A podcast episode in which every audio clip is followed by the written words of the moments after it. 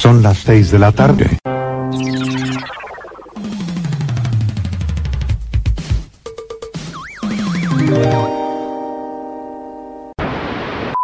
Prográmate con la información. Los lunes desde las 21 y hasta las 23 horas, hora chilena, escucha la opinión de un experto, la información de la industria televisiva nacional e internacional la voz autorizada de los televidentes y las noticias del mundo del espectáculo y la música se encuentran solamente con Roberto Camaño y La Cajita. Prográmate con Modo Radio. Modo Radio es para ti. Prográmate con el estilo. Los jueves, desde las 21 y hasta las 23 horas, hora chilena, disfruta del estilo que contagia las emisoras de todo el mundo. Todo lo mejor del baile y la coreografía, las novedades musicales semanales y lo mejor del sonido de Corea del Sur llega todas las semanas junto a Alice, Kira, Roberto Camaño y la conducción de Carlos Pinto en K-Mod. Prográmate con Modo Radio. Modo Radio es para ti. Este 2021, sumérgete en la onda de oyentes. Vive Modo Radio. Programados contigo.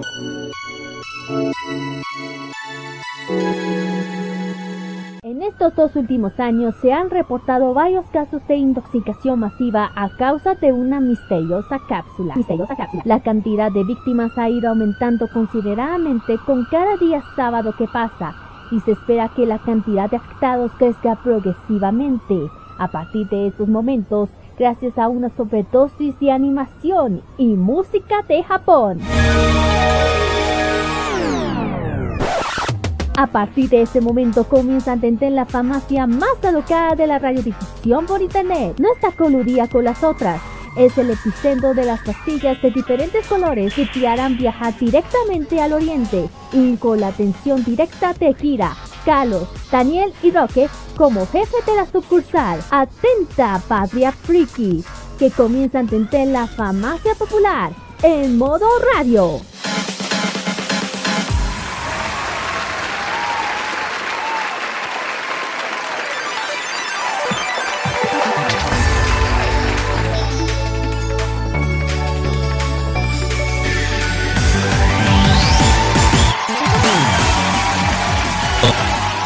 Ahí, ahí, ahí, ahí, ahí, sí, ¿cómo están? Tengan todos ustedes muy, pero muy buenas tardes, amigos oyentes de Modo Radio que nos escuchan a través de en vivo.modoradio.cl, también a través de TuneIn y por supuesto también a través de Monkey Boo. Voy a retirar un poquito el micrófono porque estaba disparado. Ahora sí. Comenzamos este nuevo capítulo de Farmacia Popular, el número 181 acá por Modo Radio. Como siempre, como es habitual, todos los sábados por la tarde, les saluda el animador central de este programa, Roque Espinosa. Y como siempre, quienes me, quienes me acompañan acá son mis amigos, que como siempre también son los panelistas de este programa. Saludamos cordialmente con un gran aplauso a Kiradin Usay Ojeda y a Carlos Pinto Godoy. Chicos, ¿cómo están? Buenas tardes. Buenas tardes a toda la gente. Sí, estamos listos para comenzar otra jornada más de Farmacia Popular para hoy, 12 de junio de este año 2021. Kirari, muy buenas tardes, noches. Así, así es, konnichiwa, minasan, así es. Ahora estoy hablando, lo digo en Corea, en japonés, perdón. eh, claro, un, un sábado, bueno, un sábado más, con ya, con ya de a poco se, se acerca el invierno también, hay que decirlo, eh, y con, una, con un programa bien entretenido, con todo un poco. ¿Esto o no es cierto? Ah, Exacto. De todo un poco. Llama de todo un poquito, de todo, exactamente, de todo un poco. bueno, y, y, bueno, cuando- claro, y aparte de eso, chiquillos, aunque estamos haciendo el programa, yo estoy terriblemente atenta a lo que está pasando al otro lado del mundo. Estoy hablando de la E3. Aquí enterándome Así de todas es. las novedades del mundo del mundo de los videojuegos, de los gamers, así que todo esto que voy a estar estoy escuchando, lo vamos a, a mencionar en el próximo capítulo. ¿Cierto? Eh, exactamente, sí, porque vamos a estar atentos nosotros a la E3 que comenzó el día de hoy. Recuerden que toda esta información la van a tener a partir de este lunes por nuestra página web www.modoradio.cl de las diversas novedades que las empresas de videojuegos están presentando en esta E3, que digamos no tuvo varios ausentes. Sí, muchos, y bien importantes importantes. Sí, sí, tuvo muchos ah. Entonces, eh, pero de todas maneras, ustedes van a hacer toda la información de primera mano de la E3 a través de nuestra página www.modoradio.cl y por supuesto, en el próximo programa de la farmacia popular, con más profundidad, vamos a analizar lo que dejó la E3. Pues bien, vamos a empezar nuestro programa porque mm, como hay novedades siempre y frecuentemente. Nuestro tema de la semana lo vamos a dividir en tres noticias, como lo hicimos hace un tiempo atrás. Tenemos tres noticias muy, pero muy importantes que movieron el ambiente friki. Primero, tiene relación con una franquicia que hoy en día está rompiéndola en el, en el ámbito a nivel de series. Claro está, el efecto nostalgia me obliga a decir de que esta serie está por encima de todo. Después, eh, los buenos resultados económicos que obtuvo una franquicia que sin duda alguna ya lleva 20, va a cumplir 25 años, si no me equivoco, Carlos. Sí, 25 años. Yo, yo, tengo un gran cariño a esta serie, así que yo me, no me lo perdí, así que... Pues. Son 25 años, muchachos. Oiga. ¡Corriendo! ¡Con Ash! ¡Con Ash perdiendo y Ash ganando! ¡Esto! Lo dijiste. Sí. no. Y por supuesto, algo que son para los más, pero más, más, más nostálgicos, porque esto tiene que ver, tiene relación con una serie animada de hace mucho tiempo, que al parecer, que no al parecer, sino que confirma el lanzamiento de nuevos juguetes, y tal vez por ahí vendrá remake. ¿Quién sabe? Después de tanto tiempo, y después de tanto tiempo, ¿de cuántos años estamos hablando? Por favor ya son más de 30 años, pues, más de 30 Más o menos, más o menos. Más o menos. más o menos, pero vamos a estar atentos, así que estén con nosotros para, así es. para conocer qué sorpresas de noticias tenemos. Así es. También vamos a tener Fashion Geek, puesto que hoy vamos a hablar de historia, porque Tokio anteriormente hizo unos Juegos Olímpicos que se van a venir muy pronto. Y Kira, por favor, adelántenos un poquitito de lo que se viene de Fashion Claro, como ya mencionaste, eh, falta poquito para los Juegos Olímpicos de Tokio 2021, pero hasta ahora hay un, hay un pero, porque por ahí los japoneses tienen un 80% que quieren que no se haga, pero fuera de eso, eh, vamos a hablar sobre qué ha sido los Juegos Olímpicos durante varios años atrás en Tokio. Voy a hablar de uno de los, uno de los juegos más memorables que ha tenido, que es del año 1964. Así que vamos a hablar un poco de este evento importante, especialmente por el evento que se aproxima ya pronta. En todo un poco. Exactamente. Y por supuesto vamos a tener nuestros emprendimientos geeks que están dedicados a dos negocios, como siempre, a uno de Japón y otro de Corea del Sur. Cuéntenos, adelántenos un poquitito de qué se trata estos negocios. Gracias. claro, los emprendimientos de este sábado le tocan. Uno es Pixel Pony Store y por parte de Corea, Skate Love Shop. Vamos a hablar sobre estos dos emprendimientos donde, como siempre digo, donde los pueden ubicar, donde pueden pedir sus productos, de todo un poco en más adelantito, chiquillos. Así es. También vuelve la reseña City Pop con una conocida y destacada artista del país de sol naciente y que tiene una relación especial con nuestro país. Así es. ¿De qué se trata esa relación especial que tiene con Chile? Eso lo van a saber en nuestro cuarto bloque. Carlos Pinto, eh, cuéntenos sobre el Asian Top Chart de esta semana, nuestro ranking. ¿Hacia dónde va?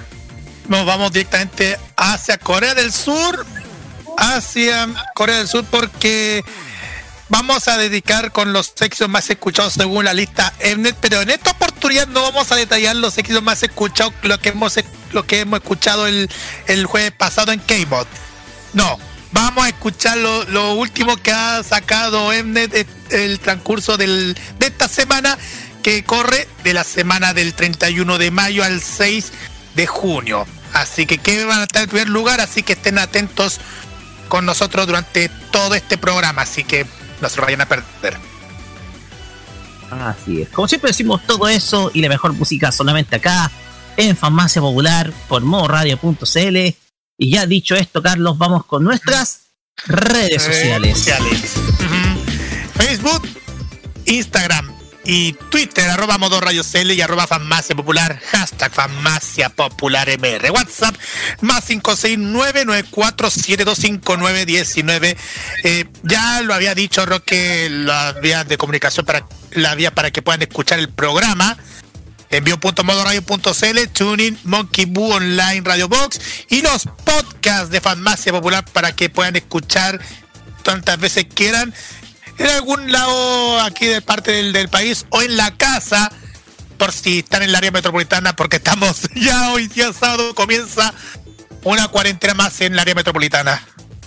Así es, eh, les recomendamos desde luego mantenerse en sus casas que a partir ya desde las 5 de la mañana de este día se inició una cuarentena total en la región metropolitana. Pero pueden quedarse con nosotros pueden disfrutar de esta tarde de nuestra compañía. Recuerden que nuestros podcasts se actualizan todos los lunes, eh, todos los días lunes, para que ustedes puedan escuchar tanto este como los demás capítulos anteriores. Y por supuesto, seguirnos, eh, seguirnos a través de nuestras redes sociales para conocer más del mundo de las noticias de la animación japonesa. Mm. Pues bien, ya dicho esto, nos vamos con música y vamos a iniciar con un tema de una serie en emisión. Se trata. Ay, ¿cómo lo digo esto? Eh, ¿Te ayudo? No, deja probar yo, aunque se rían todos. Se trata del opening de la serie Isekai Mao Toshokan Shoyo no Dorei Mayutsu Omega. ¿Cómo lo dije? Gracias. Bien, bien, bien, bien. Te salió, te salió. Y se cae Mao Shokan Shoyo no Dorei Mayutsu Mega. Se trata de Yuserizawa con la canción Everybody, Everybody. Canción que será la apertura de esta farmacia popular número 181 acá por Modo Radio. Vamos y volvemos con nuestros temas de la semana. Mm.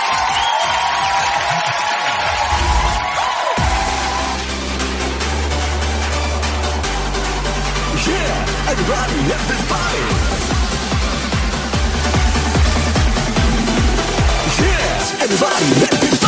話のままでもっとダンダンしよう心ブンブンブンさ窓がめてるだけじゃボンしちゃうよほらバイバイやってることなんだかブラブ気にならそうだしな。戦力ギリギリリアルも RPG もレスパー。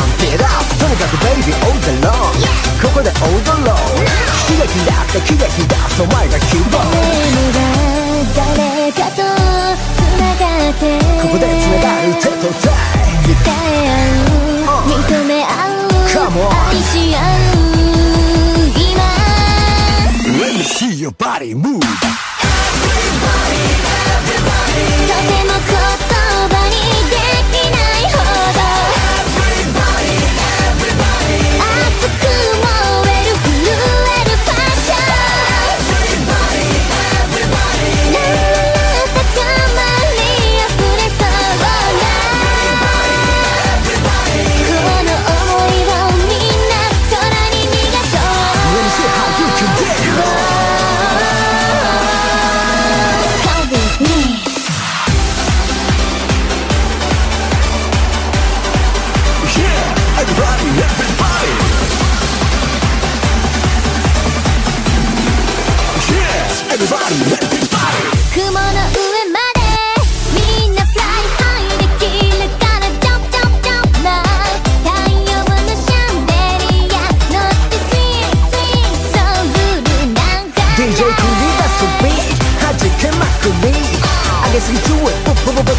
ッポイベースのジャック G まだまだこのパリ遊び足りないないもう一の宇宙へ Let's fly 誰かの想いが伝わって生まれたての感情。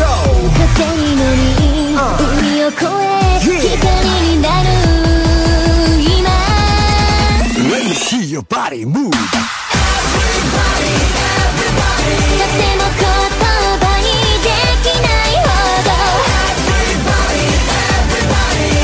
く前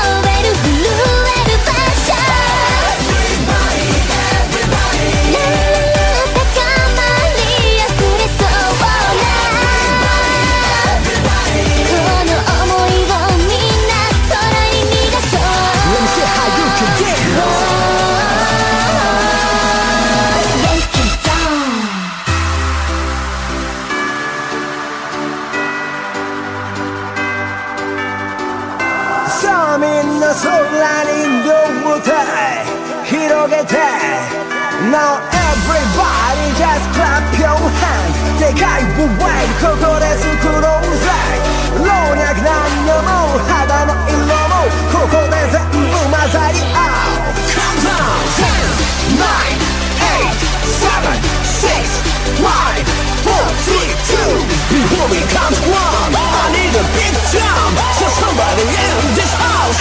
Are you ready? とて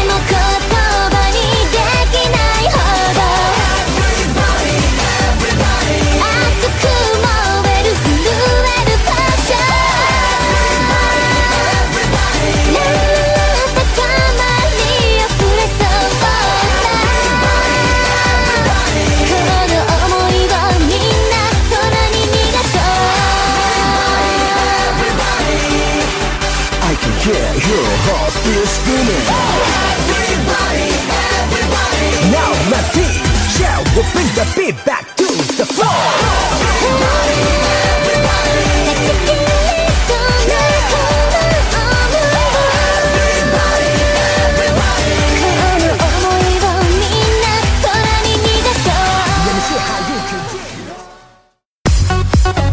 La activación sabatina friki de todas las semanas está en Farmacia Popular, Farmacia Popular. en modo radio.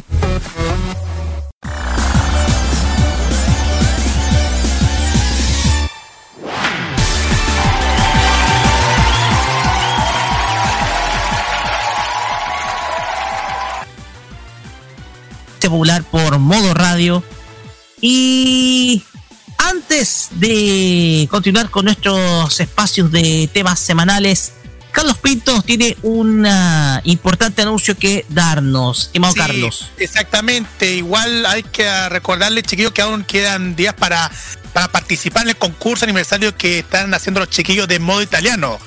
Para participar y ganar el, el CD del grupo italiano ganador del Festival de San Remo 2015, Il Bolo, este CD que se llama Grande Amore. ¿Cómo lo pueden participar? Tienen que compartir la publicación que está en el Instagram o Facebook de, de Modo Radio, que es arroba Modo Radio CL. Y también seguir en nuestras redes sociales. Al final tienen que responder la siguiente pregunta que es ¿cuáles son los y dos cuáles son los nombres de los integrantes de Il Bolo? Ahí sí. ¿Cuáles son los integrantes, los nombres de los integrantes de Il Bolo y etiquetando a dos de tus amigos? Eh, ya vamos a pr- prontamente vamos a darles el día del sorteo de, del, del CD en modo italiano, así que estén atentos. Por- pero de todas formas, hay que participar en este concurso que están haciendo los chiquillos de modo italiano que van todos los viernes a las 9 de la noche aquí en modoradio.cl. Así es. Más detalles del concurso se vamos a dar en nuestra página web. Pues bien, ya dicho este anuncio, nos vamos ahora con estos temas de la semana, porque lo primero tiene relación con esta cancioncita que está que va a sonar a continuación, muchachos.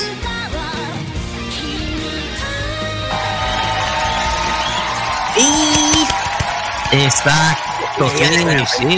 Bien. Tiene relación con Shaman King 2021 porque, como ustedes sabrán, la serie se está emitiendo en Japón, pero no ha tenido lanzamiento oficial todavía en eh, el resto del mundo. Y ya Netflix ha confirmado el lanzamiento del anime para a nivel mundial en su plataforma. El nuevo anime de Shaman King es aplausos. aplausos. El nuevo de Shaman King está cada vez más cerca de llegar, sobre todo a nuestro continente y de forma oficial. De acuerdo con un reciente anuncio del Netflix, la plataforma de streaming, el show llegará en la plataforma de streaming en los próximos meses, además de la revelación oficial del primer tráiler, el cual eh, está eh, disponible a, a, través de las redes sociales, sobre todo eh, en la cuenta oficial de Twitter de Netflix. El anuncio se dio en la semana que estuvo dedicada al mundo geek por parte de Netflix, en la llamada Geeked Week.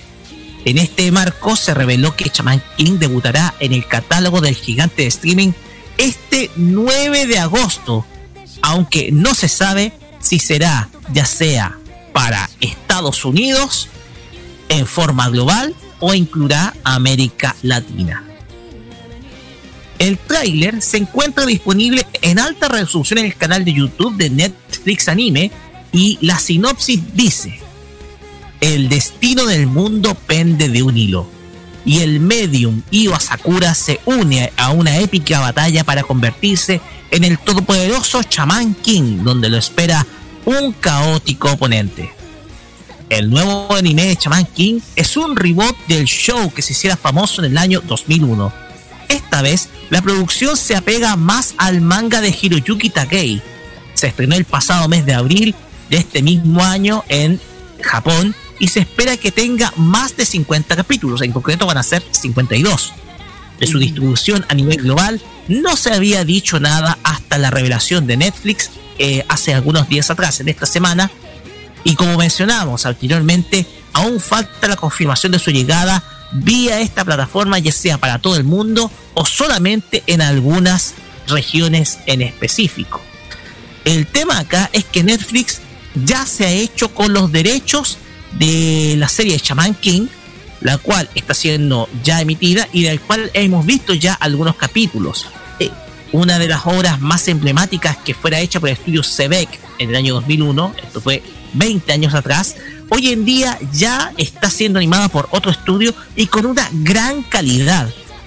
Aquí, como ya sabemos, vamos a tener una serie que está pegada al manga original de Hiroyuki Takei y donde todos nosotros cuando subimos la noticia quedamos así, ¡ah!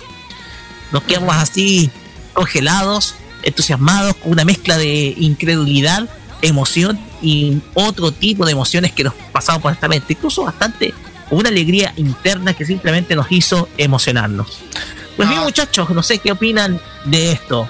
No, sí, yo me acuerdo la vez cuando yo le mencioné por interno una serie. El, año, pasado, cuando yo le anuncié a, los chiquillos que se viene una, una nueva serie de Chaman King y todos ustedes que en el grupo se emocionaron.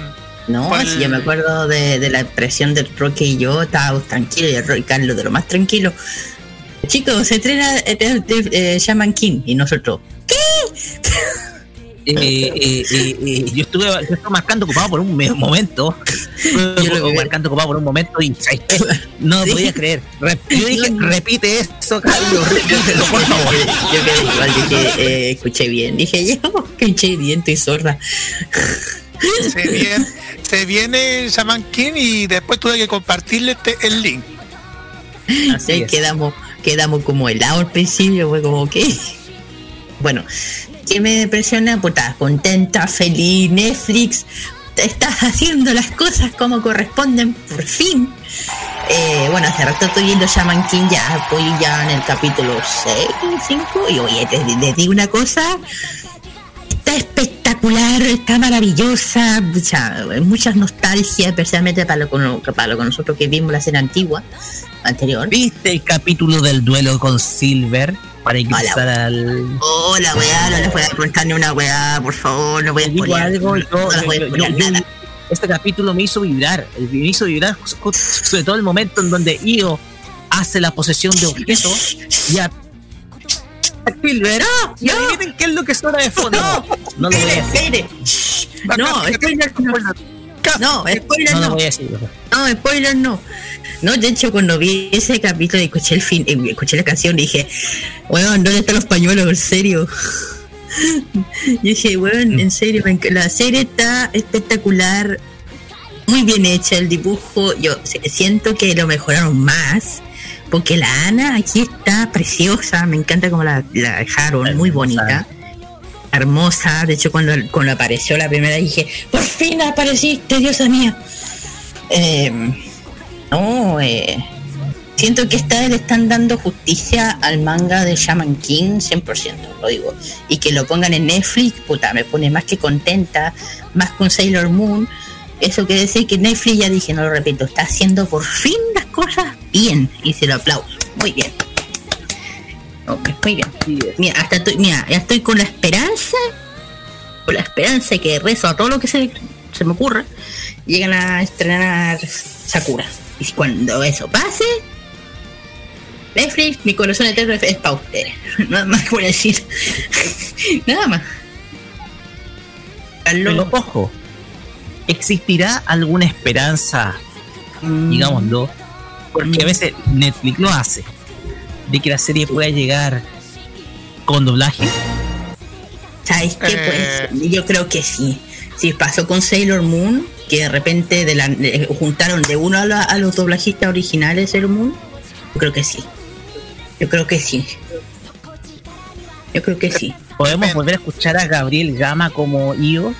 Uh, ¿Te ojo que la Ana, la voz de la Ana de que de la Ah, la voz de la Ana. Usted, Carlos Pinto, que sabe harto. Sí, Carlos, necesitamos tu ayuda. A ver, eh, el Panta lo hizo la. Panta lo No, hizo la. ¿Ah? Ana. Estoy buscando la Sí, Ana. porque estoy, que estoy buscando eso. Eh, Ana Lucía Ramos. Ella. Ella. Manta lo hizo Laura Torres. Laurita Uh. Torres. Laurita Torres, sí. Grande ella. ¿Podemos esperar que vuelva el elenco doblaje original? sé que yo creo que hasta ahora, yo creo que Netflix, como lo está haciendo ya bien con Moon, yo creo que sí.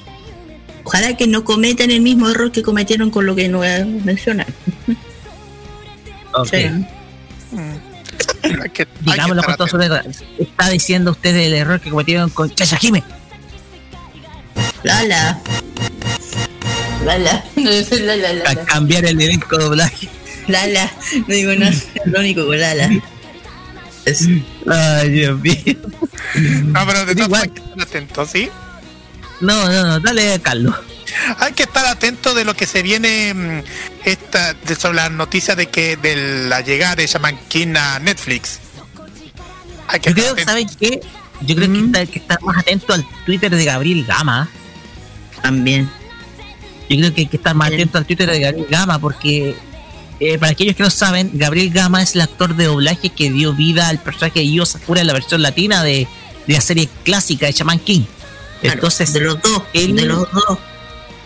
no, fue, de- fue de Io y, el, la de, y de Hao fue una mujer. Entonces, Ah, verdad. la de Hao fue, no sé si fue Mónica Villaseñor o, o Isabel Martiñón. Si no lo me acuerdo. Pero yo tengo una- entendido una- que la voz en japonés es la misma. Sí, la pero voz- el caso de la, la versión latina fue distinta. Jao lo hizo, Jao lo hizo eh, Mónica Villaseñor. Mónica Villaseñor, ahí está. Sí, era- estaba entre las dos. Entonces, la cosa acá es que eh, el- tenemos que esperar. Yo pienso que hay que estar más atento al, al- al Twitter de Gabriel Gama, porque puede ser que tengamos una sorpresa ahí. De hecho, con, ya con esta confirmación, ya van a haber muchos que van a estar esperando que tome, vuel- vuelva a tomar nuevamente el papel de Io. Entonces, eso es, por un lado, lo que nosotros esperamos de Shaman King. Que la serie pueda contar con al menos una parte del doblaje original. ¿Ya? Entonces, yo creo que hay que aferrarnos a esa esperanza, chiquillo. Así es. Hay que, hay que tener fe y esperanza para cuando se llegue el estreno de Shaman King en Netflix y muchas no- sorpresas de que se vienen.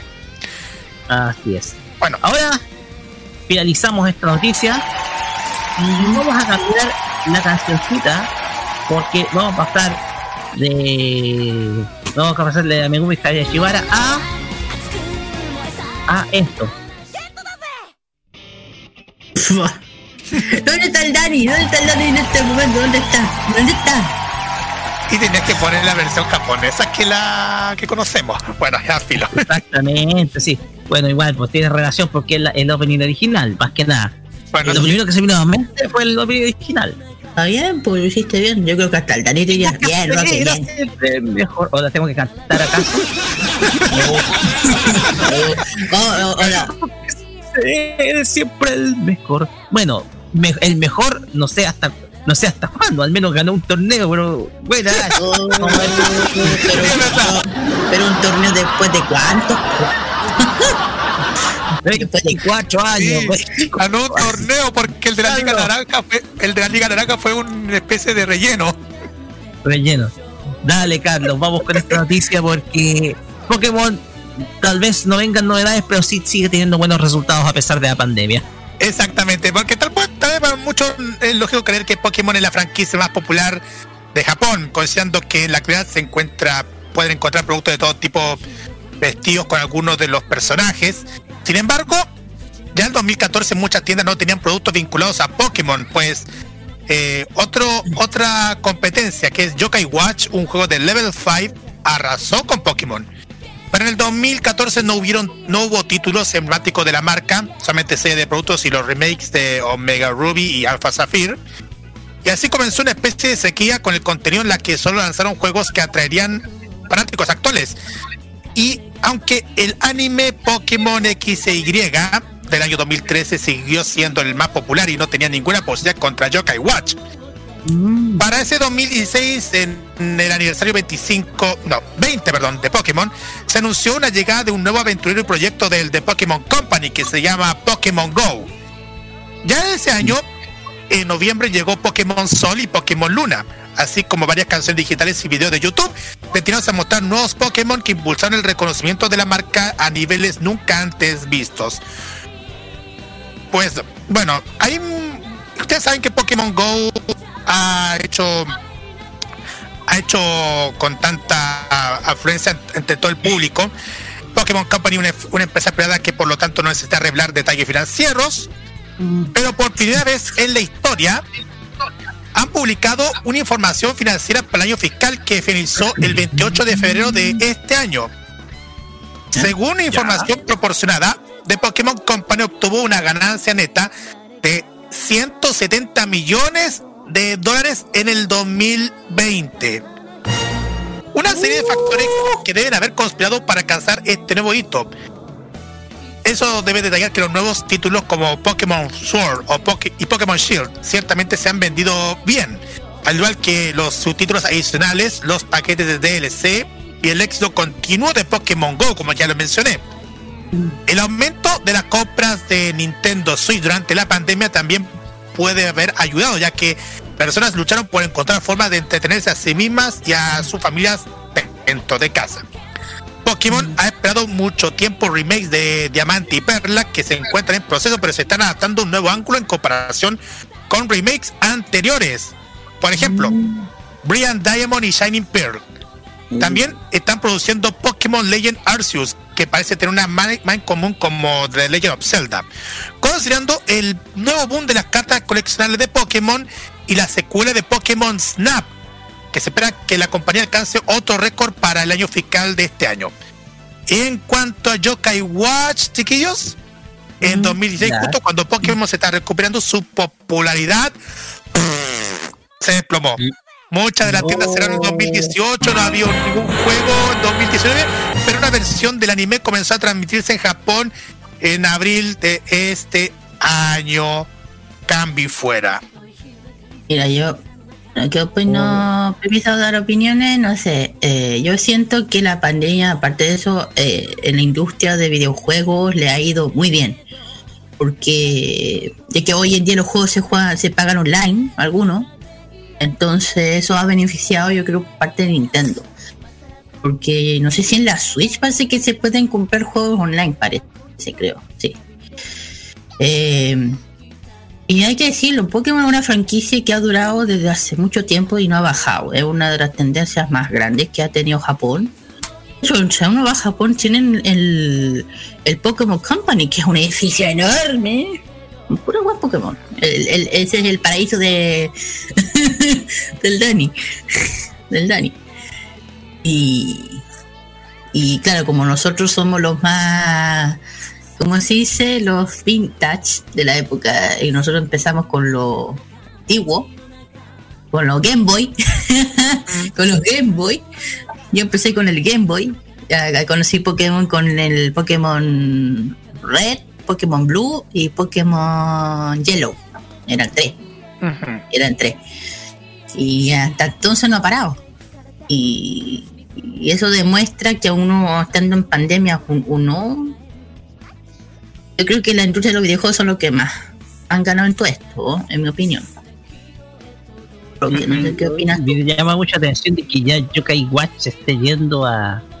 Está yendo mejor, a, a mejor. Pasar, digámoslo, pasando mejor vida. Se le agotó el. Se le agotó la batería a Yokai Watch. Disculpen que haga esto, pero tengo que poner esto.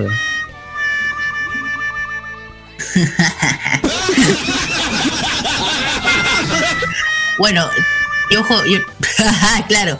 Y lo otro hay que tener en cuenta, hay que tener, ojo, eh, hay que estar atento a lo que pasa en la E3 con lo que venga a anunciar Nintendo. Ojo, cuidado con eso, cuidado con eso. Pueden decir cualquier cosa, cualquier cosa. Exacto, hay que estar atentos si, puede, si Nintendo puede anunciar alguna novedad de sus videojuegos, de sus personajes más conocidos, inclusive, incluyendo Pokémon. Es lo que digo, puede haber cualquier noticia pueden dar. ¿Por qué?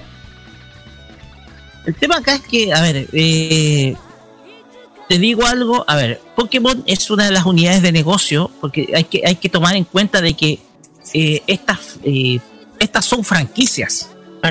Y las franquicias son propiamente tal unidades de negocio. Cuando hablamos de Pokémon, estamos hablando de lo que genera en ganancias la sola venta de la de la, de los del merchandising de la franquicia. ¿Ya? O sea, lo que produce Pokémon el año pasado te dio utilidades por 120 millones a Nintendo. Utilidades que ustedes saben que yo tengo especialidad, he hecho clases de finanzas, tienen dos destinos. Primero, la reinversión, generar más crecimiento, nuevos proyectos para la compañía, y la otra, el bolsillo de los propietarios de Nintendo, claro está. Y de los asociados que trabajan con Nintendo. Parte de esas utilidades se llevan como dividendos. Y ellos están, por ejemplo, los accionistas, los inversores. O sea, los inversores con, con Pokémon, los inversores en Pokémon están felices, están saltando una pata, van a recibir su, su cheque de dividendos por, por una buena tajada de esas utilidades, está hablando de millones de dólares. Pero en otra, Pokémon, eh, Nintendo puede decidir acerca de cuál va a ser el destino de otra parte de esas utilidades, que bien puede ser, por ejemplo, nuevos proyectos de merchandising para la franquicia, por ejemplo, nuevos juegos, nuevas eh, nuevos proyectos, por ejemplo, para la difusión de la franquicia, porque recordemos que Pokémon al fin y al cabo, más allá de ser una serie, es solamente un comercial de 25 minutos de duración. Oh, o, por ejemplo, o tomo por ejemplo el, el tema que hicieron para los 25 años Electric con Katy Perry. Exactamente. Ta- Entonces, eh, hay muchos hay, hay muchos proyectos que bien pueden llegar eh, que bien pueden llegar a futuro para Pokémon producto de que producto de que sin duda alguna eh, lo que se eh, estos buenos resultados confirman de que la marca sigue viva la gente sigue consumiendo Pokémon a pesar de la pandemia y obviamente lo- la cantidad de fanáticos que tiene es muchísimo Así, Así que. es. Mm, Así que. Pokémon es una franquicia. Una franquicia que difícilmente va, va, va a estar. Va, va a ser vulnerable. Así que. Así que no hay ningún problema, chiquillos, con Pokémon. Me, me alegra esto. Pikachu Mm. tiene mucho más vida. Así que. Así es. Pikachu tiene mucho más vida. Así que. Nada, para los fanáticos va a ser, va- está súper bueno porque va, esto te asegura que va a, ser- va a llegar novedades nuevamente de, de Pokémon para futuro. Van a llegar nuevas cosas, así que nada, así que nuestro amigo Dani tranquilo porque va a venir, va a venir nuevas cosas. Claro, exacto. Exactamente. Bueno, Mien- Mientras tanto, discúlpenme con Yokai Watch y lo tengo que decir nuevamente, eh, y pienso que se le acabó, se le acabó, se le acabó la pila a Yokai Watch. ya, oye. Mío, mejor vamos a la siguiente. Bueno, ahora sí, bueno, claro. Que, espérense, Kira, porque tengo algo especial, porque por eso esto también me ha acompañado por música, así que, como dice, hay que decir de esta forma. No, hay que decirlo de esta forma. Vamos. Bueno, esta noticia tiene. Vamos a retroceder a los años 80. a los años 80, vamos a ver a los 80 un poco. ¿Por qué? Estoy hablando de una de las series. suelo. Eso también. Esta este, es una especie, bueno, una noticia muy especial, especialmente para nosotros. Ah, ya saben. Eh, estoy hablando de una de las franquicias más queridas de los años 80. Estoy hablando de los Halcones Galácticos, una serie del, del año 1986 con un total de 65 episodios más o menos. Pero que me acuerdo por ahí, que fue como una especie de su- fue como una especie de sucesor de los Thundercats. De- de- de- más o menos. Muy bien. Sí. por ahí. Sí. Que bueno, cuento corto, ellos fueron, eran parte de Star Comics, que después se fue a eh, sello editorial de la de Marvel Comic. Ahí va. ¿Por qué? Pero fuera de eso, tengo que hablar de algo que hace mucho tiempo no pasaba. Eh, como dice el título, son de plata y son de acero. Los halcones galácticos lanzan nuevamente después de 30 años figuras de acción coleccionables. Ok. Eh, es bueno, bueno. Bueno, que eh, cuatro de los personajes principales o integrantes de la primera lanzada lanzamiento, incluyendo a, a uno de los malignos más grandes de que tiene eh, los halcones galácticos, que es Monstron. ¿Ya? Strong. Eh, claro, Monstron. Eh, si más allá son, ya dije que son de plata, pero son más, son más que a plata, son humanos biónicos. Así se le dice, humanos biónicos mágicos. Cruzan por los cielos, para el cosmos, conquistar, como dice la canción. Eh, los, o en inglés, Cyber, Cyberhawk. Eh, lo mismo que ahora, te, bueno, hoy en día, bueno, ahora van a tener una nueva línea coleccionada de figuras de acción. Eh, no, ¿Será por el nuevo aniversario de los de los halcones galácticos? O puede ser que sí. Puede ser que sí. No se sabe. 35 años. 35 años más o menos la franquicia de los halcones galácticos. Yo le tengo un cariño muy grande, ojo. Eh, bueno, Oye, aquí. dijiste ¿Mm? Monstrón, me acordé, yo, yo tengo, fíjate que tengo una memoria muy buena de cuando yo era cabro chico. Porque yo tengo acá en la mente el diálogo cuando Monstrón pasaba las. cuando se mostraba malvado decía Estrella lunar de limbo. Claro, Dame le- la fuerza, el poder y la facultad de ser invencible.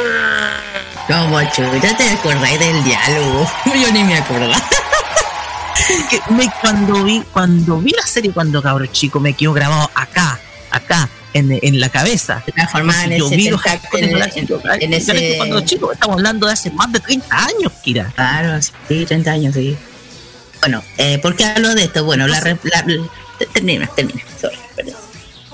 no dale dale nomás Kira de ahí sigo contando ese, ese, ese Y cuento. después seguimos hablando de todo esto.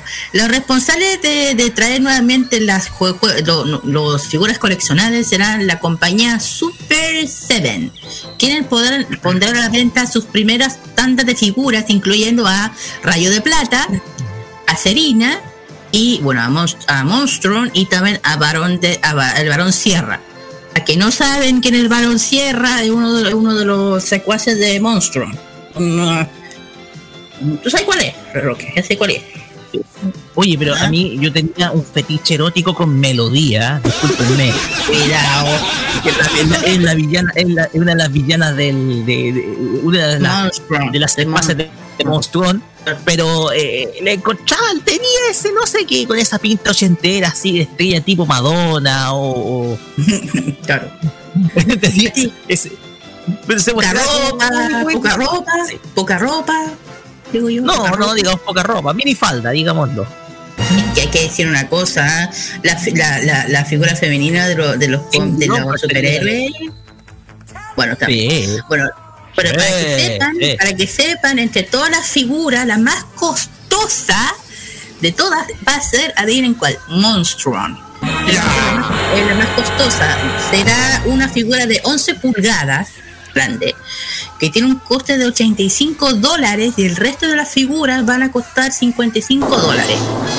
Claro, como es el malo, el que la lleva, tiene que valer eso, es obvio. 25 dólares. A los 85 dólares va a valer eh. Bueno, y bueno, ahora, pero por ahora no existen, por ahora no existen detalles de reto de los precios, pero eh, se espera los siguientes oleadas de los siguientes personajes que son Vaquero, Acerino, el hermano de Acerina, que acuerde que son gemelos, y el niño de cobre. Que son eh, los principales los personajes más o menos principales. Y también van a tener, ¿cómo se llama este robot dorado? No me acuerdo de este mano. ¿Qué? El varón, el varón Sierra, ese era, el dorado, el- el- ese era, el varón, el varón Sierra, el, el, el que. Ese. Bueno, una, Oye, bueno, ¿dónde una de las. el capitán telescopio? po? Ay, verdad. ¿Dónde- ¿Y dónde quedó el esclavo? Uh. Bueno, para que sepan, las preventas ya se ya están, ya, No, ya, no. eh, ya empezaron a, la preventa ya comenzó. Para, para la gente que quiera comprar las figuras nuevas de ya, ya, ya Snoopy, ay no, ¿eh? Que sí Civilín, hablaba de esclavo. No.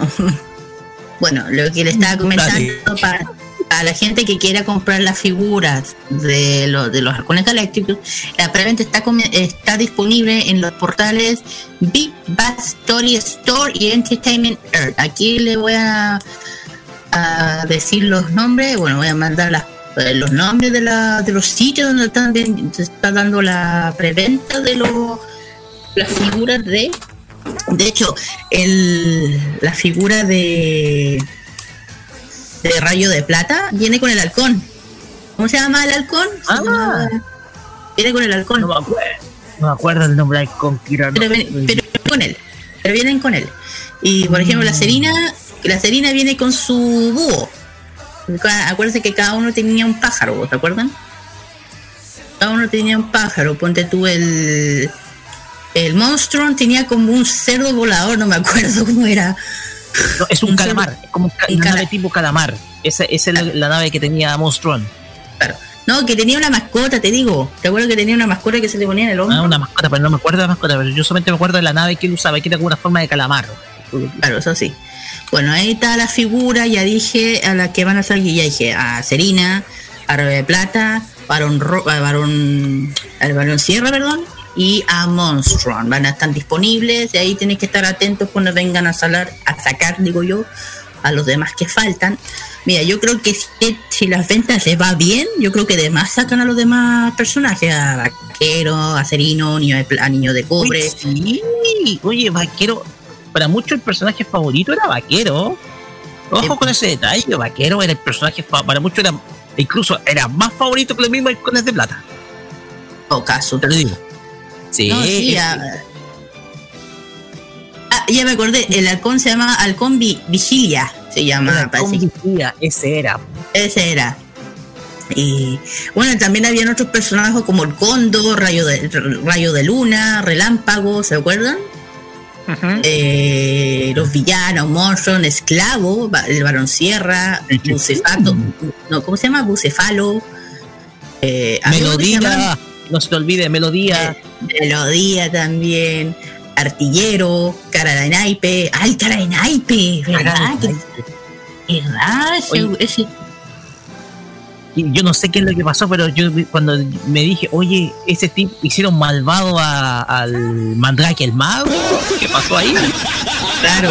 De hecho, el Cara de Naipe era- es una especie de robot eh, que, que era amante de los naipes, una agua así, pero tenía un- una agua bien rara. Sabía apostar, a lo mejor sabía el Que- había póker. personajes. había, como, había otro que se llamaba artillero, me lo digo, som- sombrio también, eh, molecular. eh, Que los nombres, oye, todavía me acuerdo, y los nombres que tienen, oye, Bucefalo, esclavo, molecular, cara de naite, artillero, sombrío, mago crono. Ah, el vamos, el mago crono también. Eh, ¿Qué más? Y muchos más personajes que no paro, no pararía de decirlo. Yo creo y bueno, yo creo que Todos aquí esos personajes mucho... quedaron en el inconsciente colectivo de aquellos que vimos la Mm, serie. Carlos, claro. ¿en qué, en, en qué año se emitió la serie en TVN? A ver, Para allá en la década de los 80 se había emitido en TVN, pero yo más recuerdo, yo recuerdo más cuando la pasaban en el año 95 en la red. Y incluso lo pasaban en el cable, en el Warner Channel también lo pasaban los alcoholes galácticos. Sí, también. Sí. Oye, de hecho, es una de las creaciones de. La, de hecho, la creó el estudio Ranking Bass. De hecho, Sí. hoy en día está fusionado con. eh, está fusionado, se fusionó con parte del. De De Warner y ahora sí. está ahora es parte de Cartoon Network Studios. Sí, de, sí, de hecho, de hecho, el, los derechos los tiene Warner Brothers. Exacto, los derechos, porque la parte que la productora Ranking Bass eh, lo hizo la productora Lori Mar, que actualmente es del Warner. Claro. Exacto. Sí, de hecho, todo esto, bueno, todos los derechos son ahora de Warner y obviamente de Turner, así que. Y, y es, y, me- y se me atra- y se me, y me- se me atraviesa el miedo de que quieran Ah. hacer un, eh, No. un remake PPP dorro por ahí. No, No. mira, mira, mira, sabes que estaba, estaba pensando, estaba pensando en esa No tontera. no. Yo, yo estaba pensando eso, pero digo, por favor, no lo hagan. Yo también como el que no lo hagan, no echen a perder, por favor. No, no, Algo no, por favor. No, no. Esa no, esa no la toquen. con Esa Thundercat, por favor, no lo hagan con Halcones Galácticos, por favor. No, esa no, yo también digo que no, porque yo le tengo un cariño tan grande a los colegas galácticos, así que no.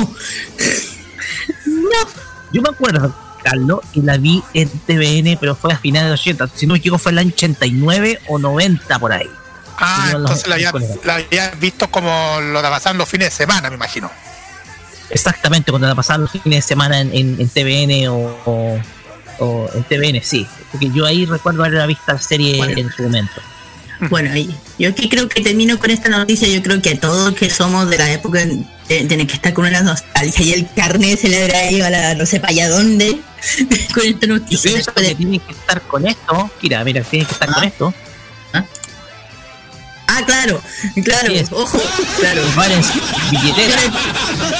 Mira, yo un consejo a los cabros, a la gente de hoy en día, a los jóvenes de hoy en día, si no saben de los colores galácticos de lo que estamos hablando, perfectamente puede ir a su hermano mayor, a su tío, a no sé, que le comenten de esta serie, que es una de las, una de, la- de- de uno de los una de las series de los 80 junto con los Thundercats que nosotros le tenemos un cariño muy grande. Yo creo que esto, oye, yo creo que este, este es un tema para más adelante, Roque. Tal vez creo, hablar de las series antiguas. Yo creo, Yo me acuerdo que sí. yo, la- yo me acuerdo que esa serie yo la caractericé en una, en, en una antigua sección que tenía en este programa, si no me equivoco, fue del segundo año del pri- de, el segundo año de la farmacia popular que se llamó la reseña, si no me equivoco, la reseña cartoon. Sí. Bueno, aquí Y yo me terminamos. acuerdo que la hablé de ella. Sí, sí. Bueno, yo digo que creo que sería bueno que volver a rescatar todas estas caricaturas de los años 80 que yo creo que a todos que somos de la echamos de menos. Mucho, mucho. Es. Después de 35 años, los halcones galácticos vuelven como, pero con una colección. Yo creo para la gente, muy feliz para ellos, los coleccionistas especialmente. Felicidad para todos los fanáticos de los 80. Mm. Así es. Pues bien, vamos con música y Carlos Pito, usted presenta las canciones. Bueno, voy a presentarles a continuación a esta banda que ya se disolvió, como ustedes ya saben, es la banda Smaps, que ya lo una vez le he comentado en varios capítulos de Farmacia. Con este tema que es Egao no Genki, es el opening de este anime de 1992 que se llama Hime-chan Noribon. Y después No vamos te a... puedo creer que se disolvió. ¿Ah? Ese es, no puedo creer que se disolvió. Y eso que tenía gran trayectoria. Sí, pues sí, se disolvieron, sí, fue en el, ya hace, hace como un poco años que terminó la, la agrupación. Bueno. En fin. Bueno, y después vamos a escuchar a Carla Verón, esta gran actriz de, dob- de doblaje, que también, aparte de, de ser actriz de doblaje, es una intérprete. Que hace, que aparte que hace varias canciones de anime, pero a la vez interpretó una canción que, circula a través por internet. Este es Hitori Jime, es del inserción de, en latino de Carcaptor Sakura. Escúchenlo para que se le van a emocionar bastante. Vamos y volvemos con el Fashion Geek. Quédense con nosotros, ya volvemos con más farmacia popular.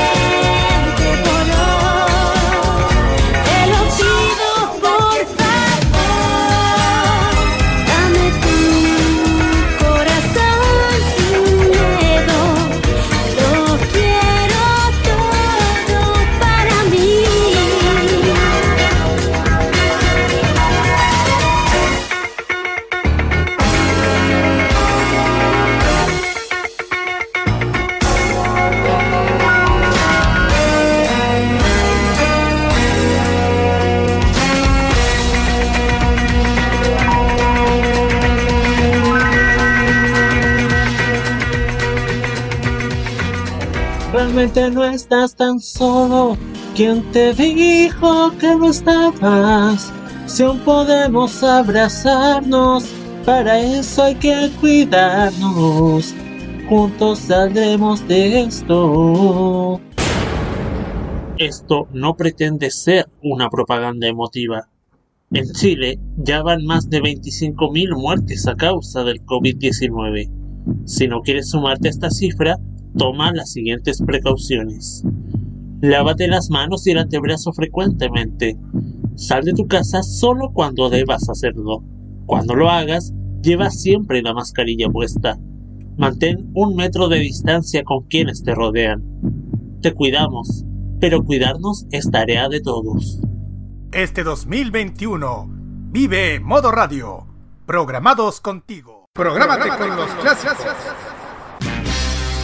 Los miércoles desde las 21 hasta las 23 horas, hora chilena, encuéntrate con los grandes éxitos de la música que se han transformado en un clásico. Todas las semanas, Rocky Espinosa te lleva a un recorrido de 50 años de música y distintos estilos a través del clásico de los miércoles. Modo clásico. Prográmate con Modo Radio. Modo Radio, es, para ti.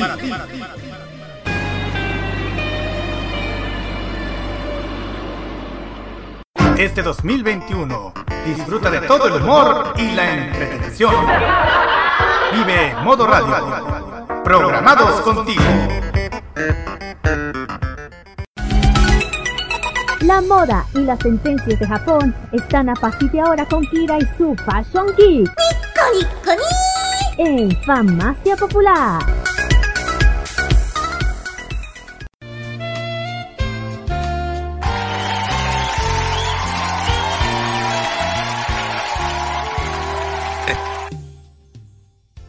Continuamos acá en Farmacia Popular por modo radio y llegamos al bloque donde se habla de las tendencias e historia de Japón. Hablamos del Fashion Geek con nuestra amiga Kira, que nos va a traer una reseña sobre diversos eventos deportivos que ha cobijado el país del sol naciente. Como ya sabemos, Tokio va a ser la sede de las próximas Olimpiadas de verano, así que Kira nos va a traer una reseña respecto a eventos deportivos, entre ellos los históricos Juegos Olímpicos de Tokio de 1964. Kira, adelante. Gracias. Así es. Aquí de- eh, vamos a hablar sobre este, este histo- eh, evento histórico de Japón. Porque la eh, ojo, Tokio, Japón ya ha tenido por, eh, anteriormente los Juegos Olímpicos. La primera vez que los tuvieron fue en el año 1940, pero en ese año lamentablemente se tuvo que suspender o cancelar por el tema de la Segunda Guerra Mundial. Y ahí se tuvo que hacer una pausa, ya saben. Y después, bueno, ahí después de mucho tiempo, Tokio o Japón vuelve a tener en su poder eh, los Juegos Olímpicos en el 64, uno de los años más importantes del área del, del deporte, de la historia del deporte, se puede decir. Eh, fueron celebrados, ya dije, en Tokio, en Japón, en el 64. el goberna- eh, el gobierno aprobó el- un crédito de muchos dólares. eh, eh, claro, que la ciudad principal fuera Tokio para los Juegos Olímpicos, lo cual es que se transformó radicalmente en, en aquella época. Eh, los obreros organizados más o menos en eh, cuatro turnos interrumpidos, por supuesto de arquitectura, de urbanidad exquisita, o sea, tuvieron que hacer una especie de, de- de arreglo en Tokio a los Juegos Olímpicos de esa época. Y tuvo una inversión bien grande en los Juegos Bordeo de como millones de dólares, eh, que serían como 300 mil más o menos, o más de mil dólares, lo que ajustaría el año 2012 como 14.661 millones de dólares se podría hacer. Mucha plata. Muy caro. Muy plata, Ah. mucha plata. Bueno, y también, bueno, eh, dentro del estadio se hizo, que se hizo el 10 de octubre, el atleta Yoshi, Yoshinori Sak- Sasaki apodó, eh, el, apodo, el apodo del bebé de Hiroshima, ¿por qué? Por haber nacido el día de la tragedia de Hiroshima. ¿Ya sabes por qué?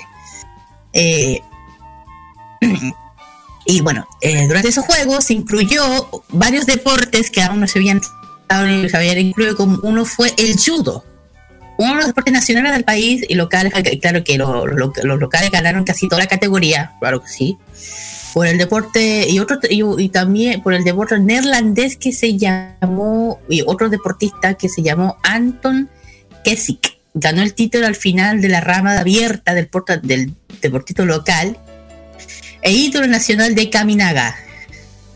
Eh, estos fueron los primeros Juegos Olímpicos televisados en color. En color. Transmisión, eh, transmisión en directa vía satélite para Estados Unidos, Europa y también fue la primera en utilizar la cámara lenta. Uh, y también las, las primeras computadoras, ok, para el registro de los tiempos exactos de la competición. O sea, imagínense que estamos hablando del año 1964 y en Japón ya estaban ya estaban usando ya la tecnología de la cámara lenta y los computadores, ojo. Para que vean que ya Japón en esa época ya, ya era, ya estaba muy, eh, ¿cómo se llama? Eh, adelantado a la época, que, para que cachen un poco. Y bueno, y en esa época el emperador fue Hirohito. Es, en ese tiempo fue el emperador que estaba a cargo de Japón, o sea, claro, que lament- eh, bueno, el emperador Yashiro, eh, él gobernó, él nació el año 1191, eh, gobernó mucho tiempo eh, Japón, pero lamentablemente falleció el 7 de enero del, 80, y- del 80 a los 87 años. Ahí comenzaba la era Heisei ya. Claro, de ahí como todos saben, cuando, cuando muere un, un emperador, empieza ya la otra era. Como pasó lo, con lo que pasó en nuestra época ahora. Bueno, no, no murió esta vez, pero como se cambia de emperador, se cambia de era, Cambia se cambia de el tiempo. Bueno, y bueno, él murió, pero gobernó mucho tiempo Japón. Y mm, bueno, en fin. ¿Y ¿Por qué dije que esta es una Olimpiada más importante? ¿Por qué? Porque aquí donde eh, participó nuestro país, nuestro país, Chile. Eh, Chile, uno de los países que estuvo, eh, participen en, en el Tokio 60 del año 64 fue nuestro país. Celebran eh, una, una de los décimos primera actuación de los Juegos Olímpicos de Chile y también la sexta oficialmente organizada por el Comité Olímpico de Chile. Y también eh, por la dele- delegación chilena que obtuvo un- un- estuvo compuesta perdón, por 14 deportistas más o menos y la mayoría fueron hombres. Y compitieron 13 eventos en 6 deportes más o menos eh, pedi- bueno, lo que tuvieron oportunidad de participar en Tokio de- del 64, eh, en el atletismo, en 100 metros masculino, ojo, aún así no, no incluían a las, al área femenina, era Iván Moreno, de 100 metros eh, masculino, posición 6, y estuvo en los 100 metros, en los 100 metros, eh, participó, tenía 22 años este, este deportista. El segundo deportista de 200 metros fue Iván Moreno, de 22 años. También estuvo en la posición número 6. Y, también tuvo el maratón, la maratón, la, ya saben, el que después viene. Ricardo Vidal, de 34 años, en la él estuvo en la posición 30. En otro, en eh, de los deportes que estuvieron presentes en nuestro país eh, fue el boxeo. Fue el boxeo. Y aquí hay alguien muy importante para nuestro país, el mundo del boxeo, Mario Molina. Dice, tiene 19 años, peso, peso pluma más o menos, de, de 57 kilos más o menos, posición número 17.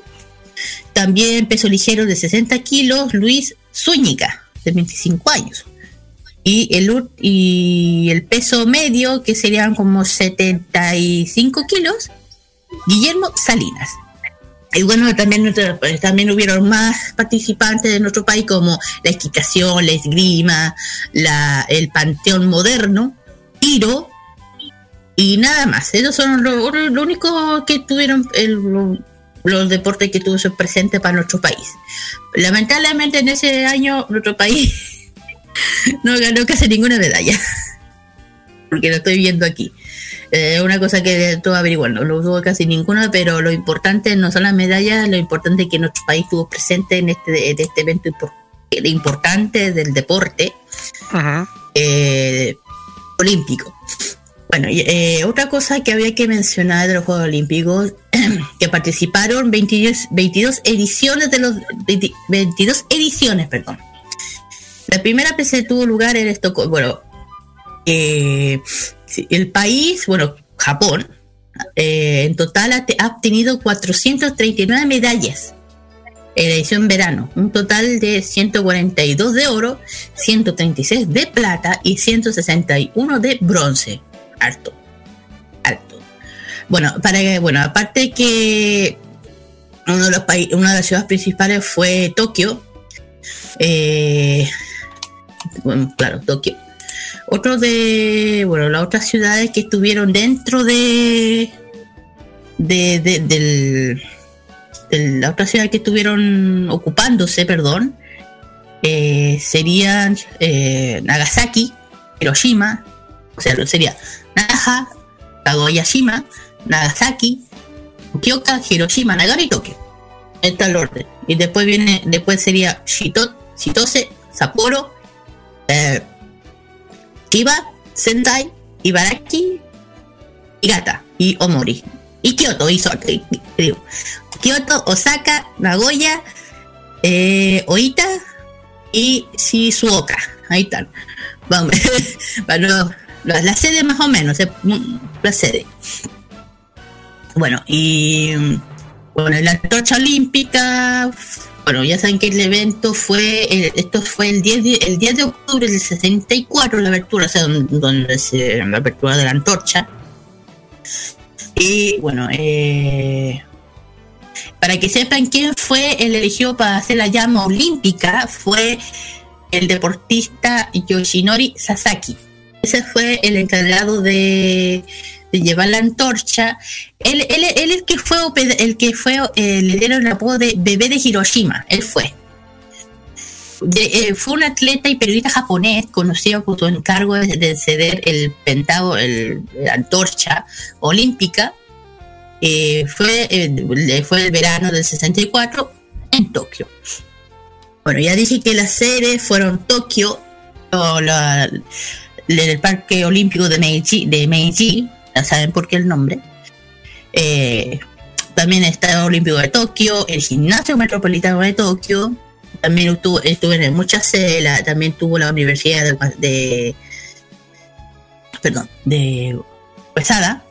Y también fuera de Tokio, que ya dije, está Yokohama, eh, la prefectura de Saitama, dije que hay diferentes eh, dentro de la, de la prefectura de Saitama está que, estoy inventando está, Ne- está Nagoya está Nagai está Osaka etcétera etcétera.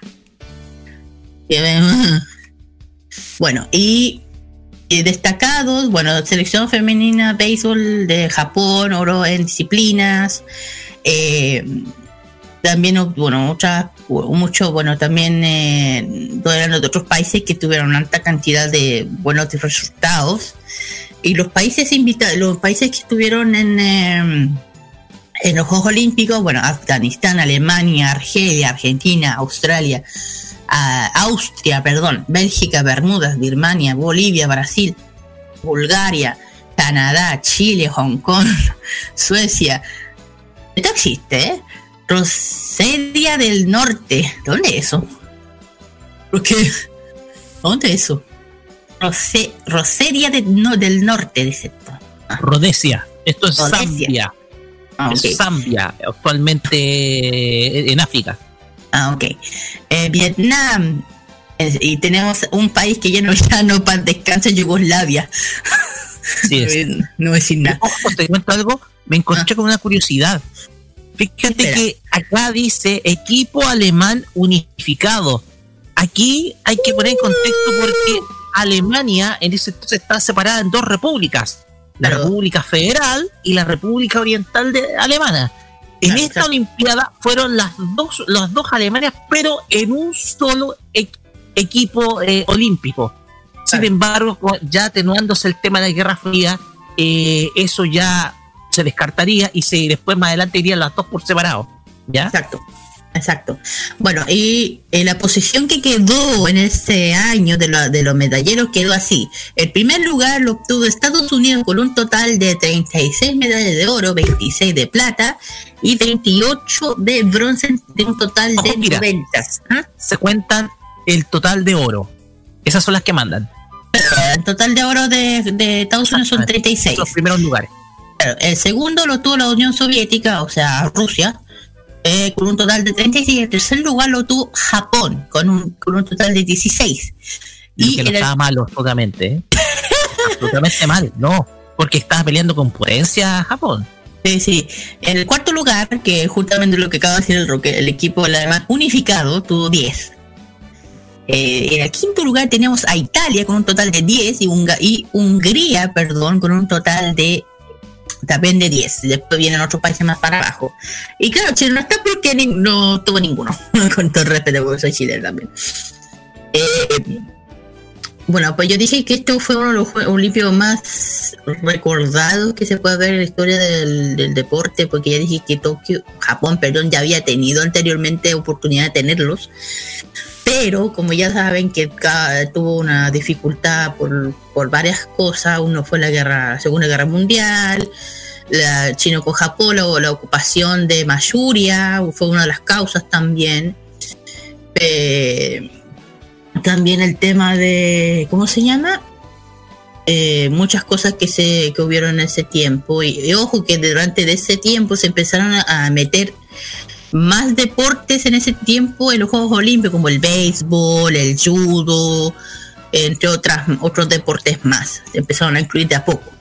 Y ojo que el béisbol es, es también muy popular en, en, en Japón. Japón. Sí. Eh, bueno, eh, ya dije, bueno, eh, ay, perdón, se me fue. Ya dije que de, de los pa- de los sitios donde se han habido la cantidad de países, no voy a decir todos porque una, es una cantidad eh, increíble de países. Y ya, perdón, se me fue. ¿Y qué más? Bueno, después... Ay, se me fue. Así. Bueno, ya dije que quise hablar de esto porque sentía que se tenía que hablar un poco de esta historia porque es, importante. Ah, otro tema, el- la cantidad de medallas que ha, tuvi- ha tenido Japón durante, la, durante mucho tiempo. Las de oro hasta hoy en día tiene 156 medallas de oro en total. Bien grande. Y porque tú, se supone que eh, los Juegos Olímpicos iba a ser el año pasado, lo, lo ocurrieron para este año, y se supone que el próximo eh, Juegos Olímpicos serían en el año 2024 o 28. ¿ok? 2000, a ver, sería en el 2024, sí, 2024. Claro, ahí sería. Claro, ahí, ese, ese es el año, el año de, de la otra de, la- de la próxima Juegos Olímpicos. Ahí hay que ver qué país toca, porque ahora sí que no sé qué país le tocará. Y para la gente que quiere saber por los Juegos Olímpicos de invierno, pues entonces que también existen los Juegos Olímpicos de invierno, eh, se estarían haciendo el otro año, el año 2022. A ver cómo va todo este tema. En fin, termino con este tema. Yo ya dije, siento que se tenía que hablar un tema bien importante, que es esto. Eh, no sé qué vaya a pasar ahora con el tema del COVID allá en Japón, porque casi el 80% de la población japonesa pide que se cancele, porque creen que no es adecuado hoy en día con lo que está pasando con la pandemia. En mi opinión, sí. Yo creo que no deberían. Pero todo no se sabe. Hoy en día ya, ya ni nada, nada se sabe. No sé qué Eh, opinas, chico. Te digo, Kira, los próximos Juegos Olímpicos serán en París, en Francia. ¿Otra Ahí vez? va. Serán en París, sí, ¿Otra vez? ¿Otra vez? exacto. No, porque París eh, hace mucho tiempo que no le toca, así no, no hay problema.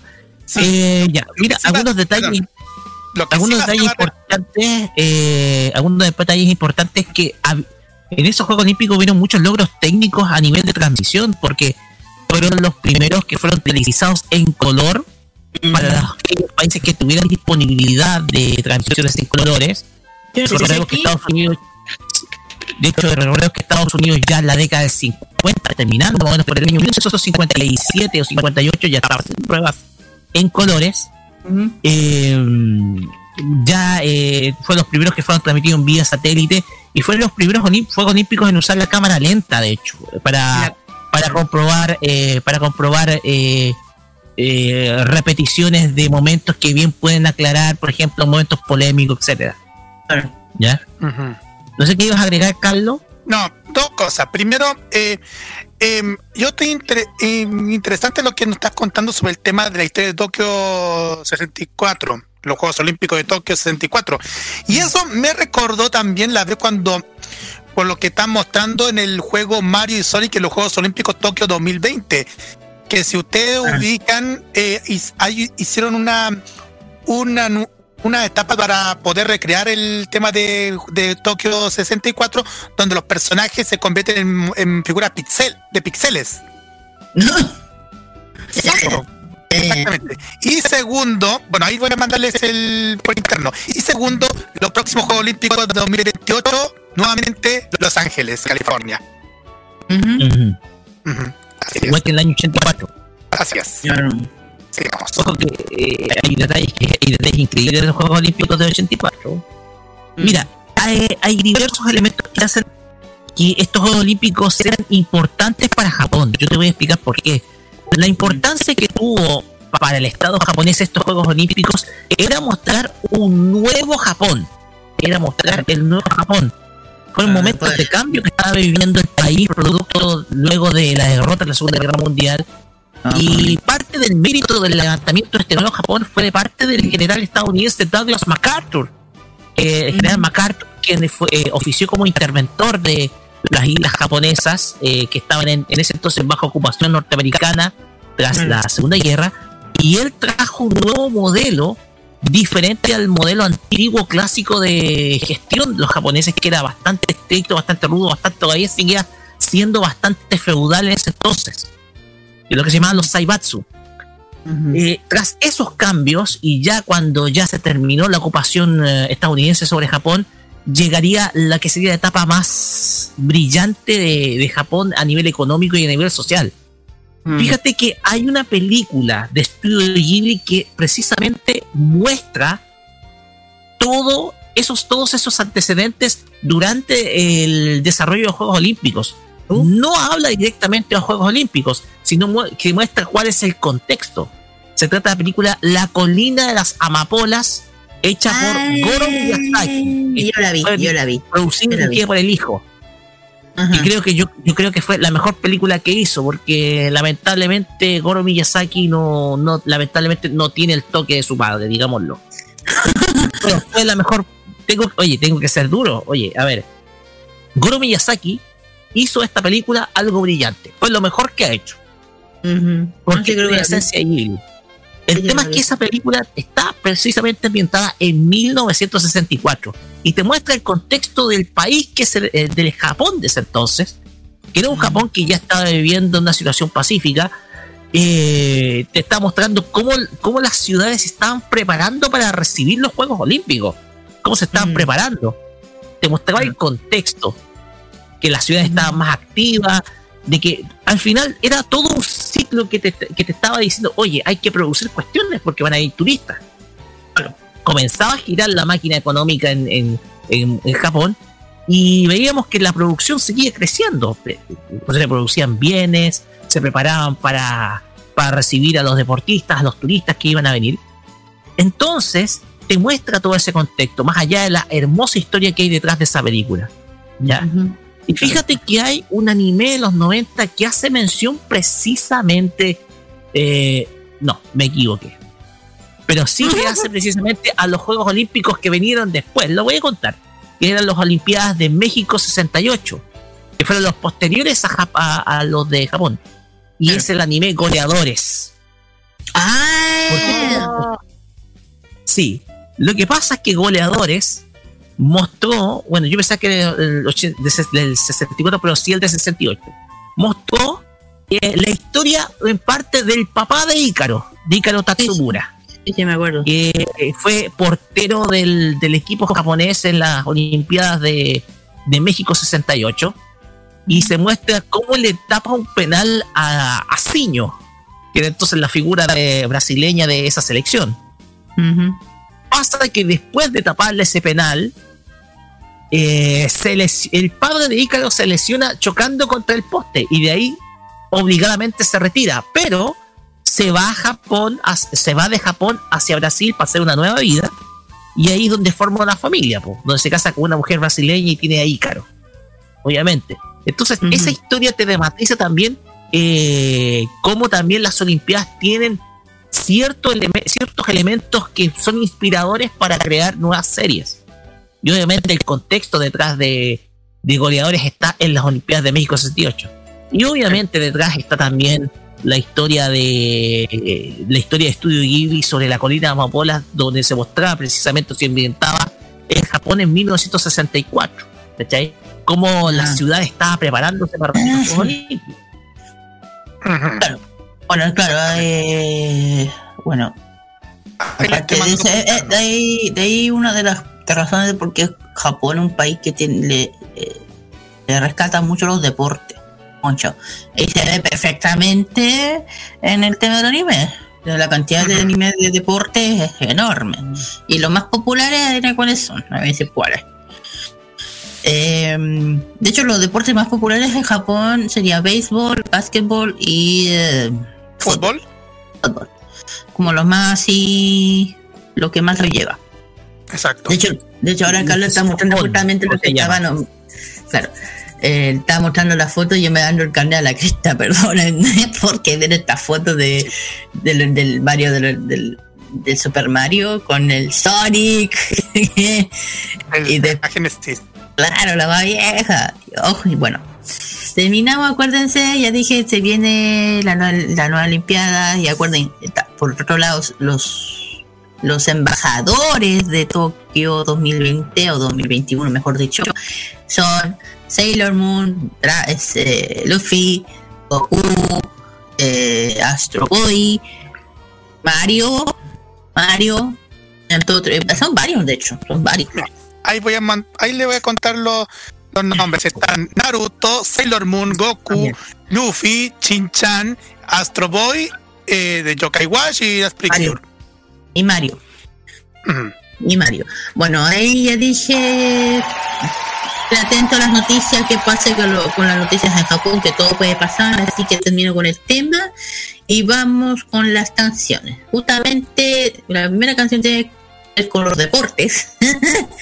Eh, la primera canción es de, claro, de una de, yo creo que una de las mejores temporadas que ha tenido esta serie, que a mí me encanta. El Capitán Suez del año 2022. La canción es de Dragon Screamer. 2002. 2002, 2002. ¿repetido lo he dicho? 2002, 2002, gracias. Y la, y la segunda de una de, bueno, la segunda es por Mari Mari Vi- Vivica de la canción de Be My Angel del opening de la serie de Angelic Layer. Vamos y volvemos con emprendimientos geek. Sorry.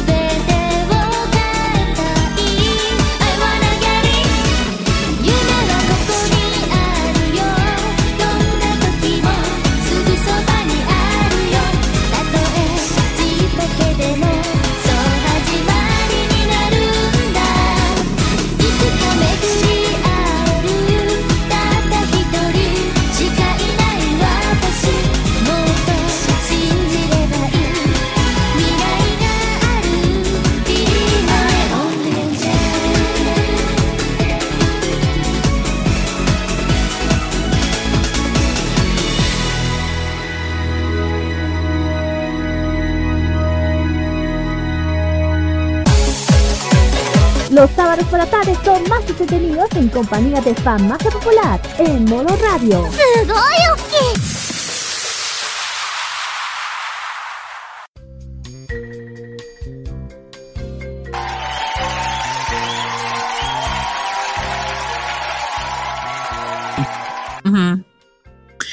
Muy bien, chicos, ya hemos vuelto ya de las canciones y un poquito de nostalgia, un poco de aquí. Vamos con lo que nos conviene, nos lleva eh, bueno, los emprendimientos, con el primero que voy a hablar es de un emprendimiento coreano, o Hangul, o Hangul, se puede decir.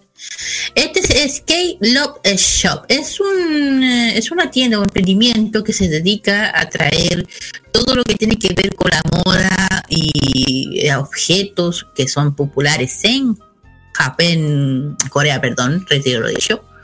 Trae todo lo que son, lo que por ejemplo, que son peluches de BTS, los, los BT21, así se dicen los peluches.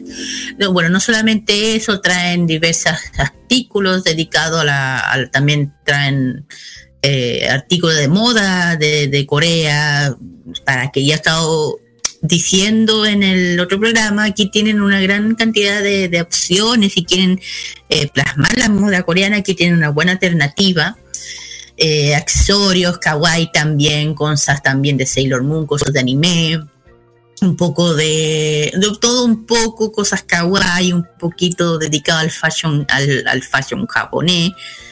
Eh, poleras de y poleras de, de, de los chiquillos de BTS, de Blackpink, Seventeen, ITZY, Strike Kids, etcétera, etcétera. Y bueno, también ofrecen muchos productos para lo que tengan, ponte tú, un iPhone 12. Están disponibles los- las carcasas originales de BTS para las ARMY, especialmente que están, están en, en su día especial, muy especial, ya saben por qué su sí. día especial porque están en su, en su octavo aniversario de BTS. Yo creo que tiene que estarla pasando muy bien en las casitas, yo creo. Eh, bueno, ahí tienen- pueden conseguir todo lo que desean de BTS, ya dije, la, la poleras, eh, ponte tú los peluches de BTS. Sorry, hay, hay que decirlo, este, este es el mes de BTS, por eso lo estoy nombrando tanto, aunque aburra, sorry. A mí no, para los demás no sé. Bueno, también trae, aparte de eso, cos- eh, cosméticos o, eh, para lo que digo, los dedicados de- con marcas de Corea, entre otras cosas más, cosas friki también, o también cosas de Star Wars, te dije un poco, cosas de Disney también traen. Eh, pero lo- sus principales productos son más de Japón y Corea, de todo un poco, pero la mayoría son de Corea cosas de K-pop, moda de, de Corea, para que algunas quieren llevar la moda que yo he acá. ¿Y dónde se puede con- encontrar esta emprendimientos co- de Hangul? cor- Bueno. Exactamente, lo pueden encontrar en tres, tres locales, bueno, tres partes. Primero, en el Facebook lo pueden encontrar en facebook.com slash k-love shop. Así todo junto, k-love shop, para que puedan mm, ingresar para y, conocer los productos que están en venta. También están en el Instagram como k-love.shop k-love.shop y también lo pueden encontrar en su sitio de internet que es k-love.shop. Así de simple, k-love.shop es el sitio web donde también aceptan tarjeta aceptan tarjetas de todos los tipos de crédito, débito y hacen envíos a todo el país y atención a, a todo cliente. Sí, exactamente. Pues bien, Next. Vamos a la siguiente. Gracias. Gracias, gracias, gracias. No se molesten. bueno, vamos a la siguiente y vamos a presentarles a Pixel Pony Store. Pixel Pony Store dedicado a la venta de stickers, fotos, papelerías, scrap. De todo para, el- para, la- para su clientela con el tema de los stickers. Ofrece para todo su fana- fanaticada stickers de cualquier de cualquier de cualquier ah, de cualquier artista que le gusta. Por ejemplo, pueden para para para su fanática de Blackpink encuentran un pe- pedidos como planificadores, planes, fotografías. Aparte de esto, de, de- de las artistas de K-pop, también se, se pueden encontrar muchos stickers de varios personajes de las películas animadas o- y de otros personajes, por ejemplo, de las princesas y villanos de Disney. Hay stickers de Pooh también. Exacto, nunca pueden faltar el Pooh. Pero también eh, venden también eh, stickers de vinilo de regalo. Ah, Es decir, eh, es decir, stickers en forma de lápiz labial, de Rouge. También otro, otro cos- otras cosas que también están vendiendo también a su disposición son, eh, son planes de cualquier personaje animado. De cualquier, de cualquier producto, de cualquier personaje animado que ustedes desean, hasta también venden productos con productos de lápices y estuches. Estuches a precios promocionales para que puedan dar una una mm, un dato. Y de stickers que podemos detallar que si ustedes se den cuenta mm, en las redes sociales de Pixel Pony Store, pueden encontrar con cualquier figurita stickers y planificaciones, por ejemplo, que dice mi diario de gratitud, o un sticker que dice delicia de Asia también. Planificadores que también dice libro para colorear con los animales de nuestro país, la flora y fauna de nuestro país, obvio. En fin, y, ta- y también hacen ap- apoyando y también pueden apoyar a su emprendimiento, hacen hacen hacen un par de, pro- de productos para que puedan ayudar a sus emprendedores. Ya, tema, ¿dónde se pueden encontrar? Exacto. ¿Dónde lo pueden encontrar? En facebook.com slash pixel pony store. Eh, Instagram lo pueden encontrar como instagram.com slash pixel pony store. Lo mismo. Pero en internet lo pueden encontrar en pixelponystore.cl pixelponystore.cl donde se pueden encontrar para que pueden conocer los precios a su disposición y también se pueden contactar al pixelponystore.gmail.com y también pueden hacer sus contactos en las redes sociales para que puedan para, para ver qué, qué producto les desean. Ahí ustedes ha- ha- hacen el tema y ahí y ahí ven el, el tema pueden para llegar a su casa se hacen pedidos vía WebPay tarjetas y Mercado Pago bancaria también. Perfecto.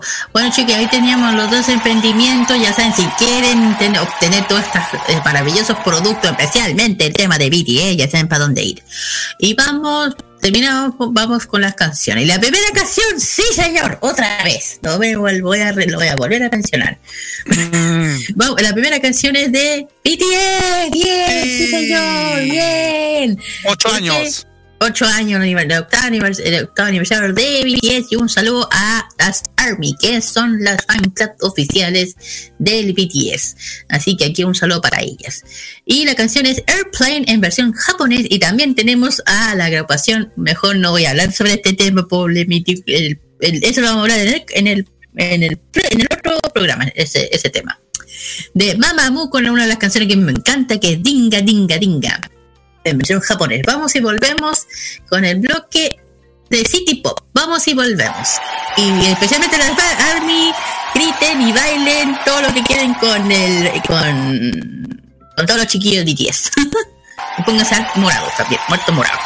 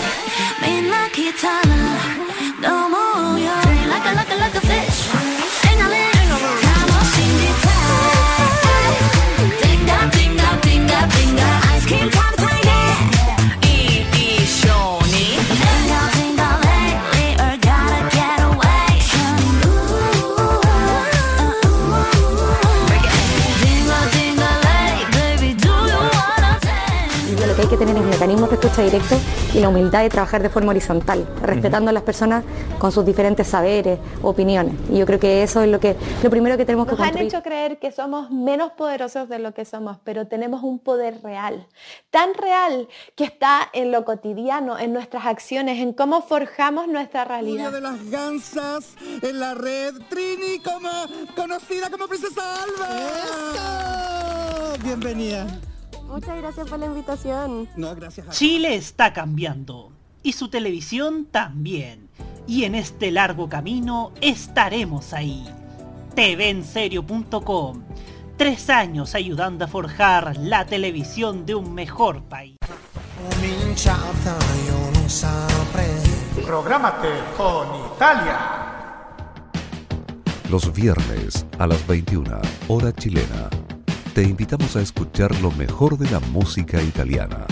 Canciones de ayer y de hoy, estrenos musicales, especiales y entrevistas junto a Nicolás López en modo italiano. Modo italiano de modo radio.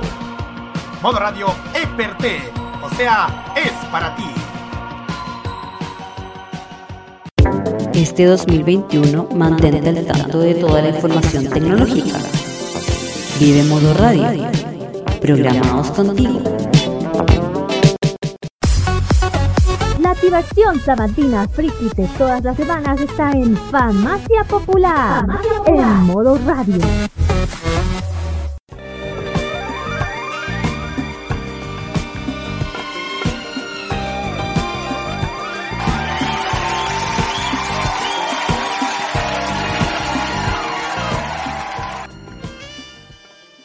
Continuamos acá en Farmacia Popular por modo radio y llegamos a la sección en donde repasamos los artistas que marcaron el pasado de Japón. Hablamos de la reseña City Pop, un encuentro musical quincenal con todos aquellos artistas que hoy en día se transformaron en tendencia gracias a internet y al estilo musical que se deriva precisamente de la música japonesa, principalmente de la década de los 80. Y en esta oportunidad vamos a tener algo muy pero muy especial. Producto que el artista que vamos a escuchar a continuación tiene cierta ligazón con nuestro país. Y esa ligazón está en un evento que se realiza todos los meses de febrero en, en- en la Quinta Vergara, en Viña del Mar. Estamos hablando del Festival Internacional de la Canción de Viña del Mar y vamos a hacer un pequeño recuerdo porque esta artista fue muy exitosa en su país, tanto que hasta el día de hoy es muy, pero muy recordada. Pasamos a escuchar a continuación a nuestra artista invitada de esta semana.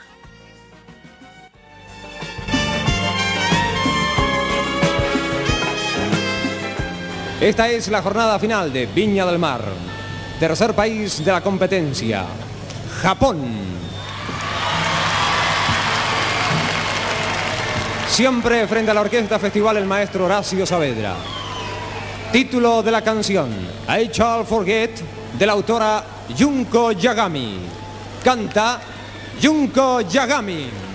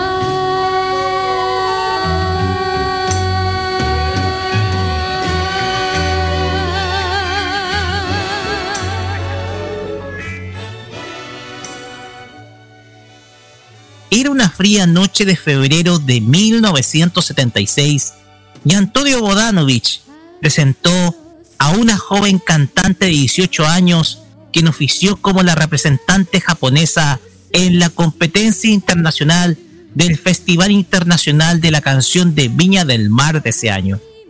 En los 80, esta joven se convertiría en una verdadera estrella de la música de su país y en la actualidad está convertida en todo un ícono del mundo city pop. Hoy continuamos nuestro camino a través de la reseña City Pop en fama popular con la carrera musical de esta joven que deleitó con su voz al público de la Quinta Vergara hace ya 45 años. Esta semana hablaremos de Junko Yagami. Junko Yagami nació en Nagoya, prefectura de Aichi, el 5 de enero de 1956. Hija del ejecutivo Ryoso Yagami, propietario de una empresa familiar. Desde, ya desde los tres años mostraba habilidades para el piano y la danza. En su infancia manifestó su fanatismo por el popular dúo musical japonés The Peanuts, de la cual se inspiró para más adelante seguir una carrera musical que ya comenzaba a temprana edad.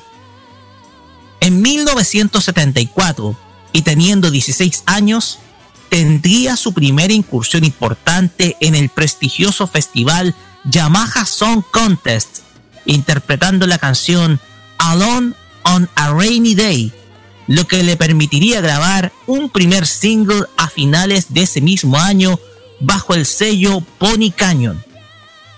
Al año siguiente volvería a concursar en el mismo certamen, esta vez con la canción The Time of Happiness, con la cual volvería a grabar otro single ya con 17 años de edad.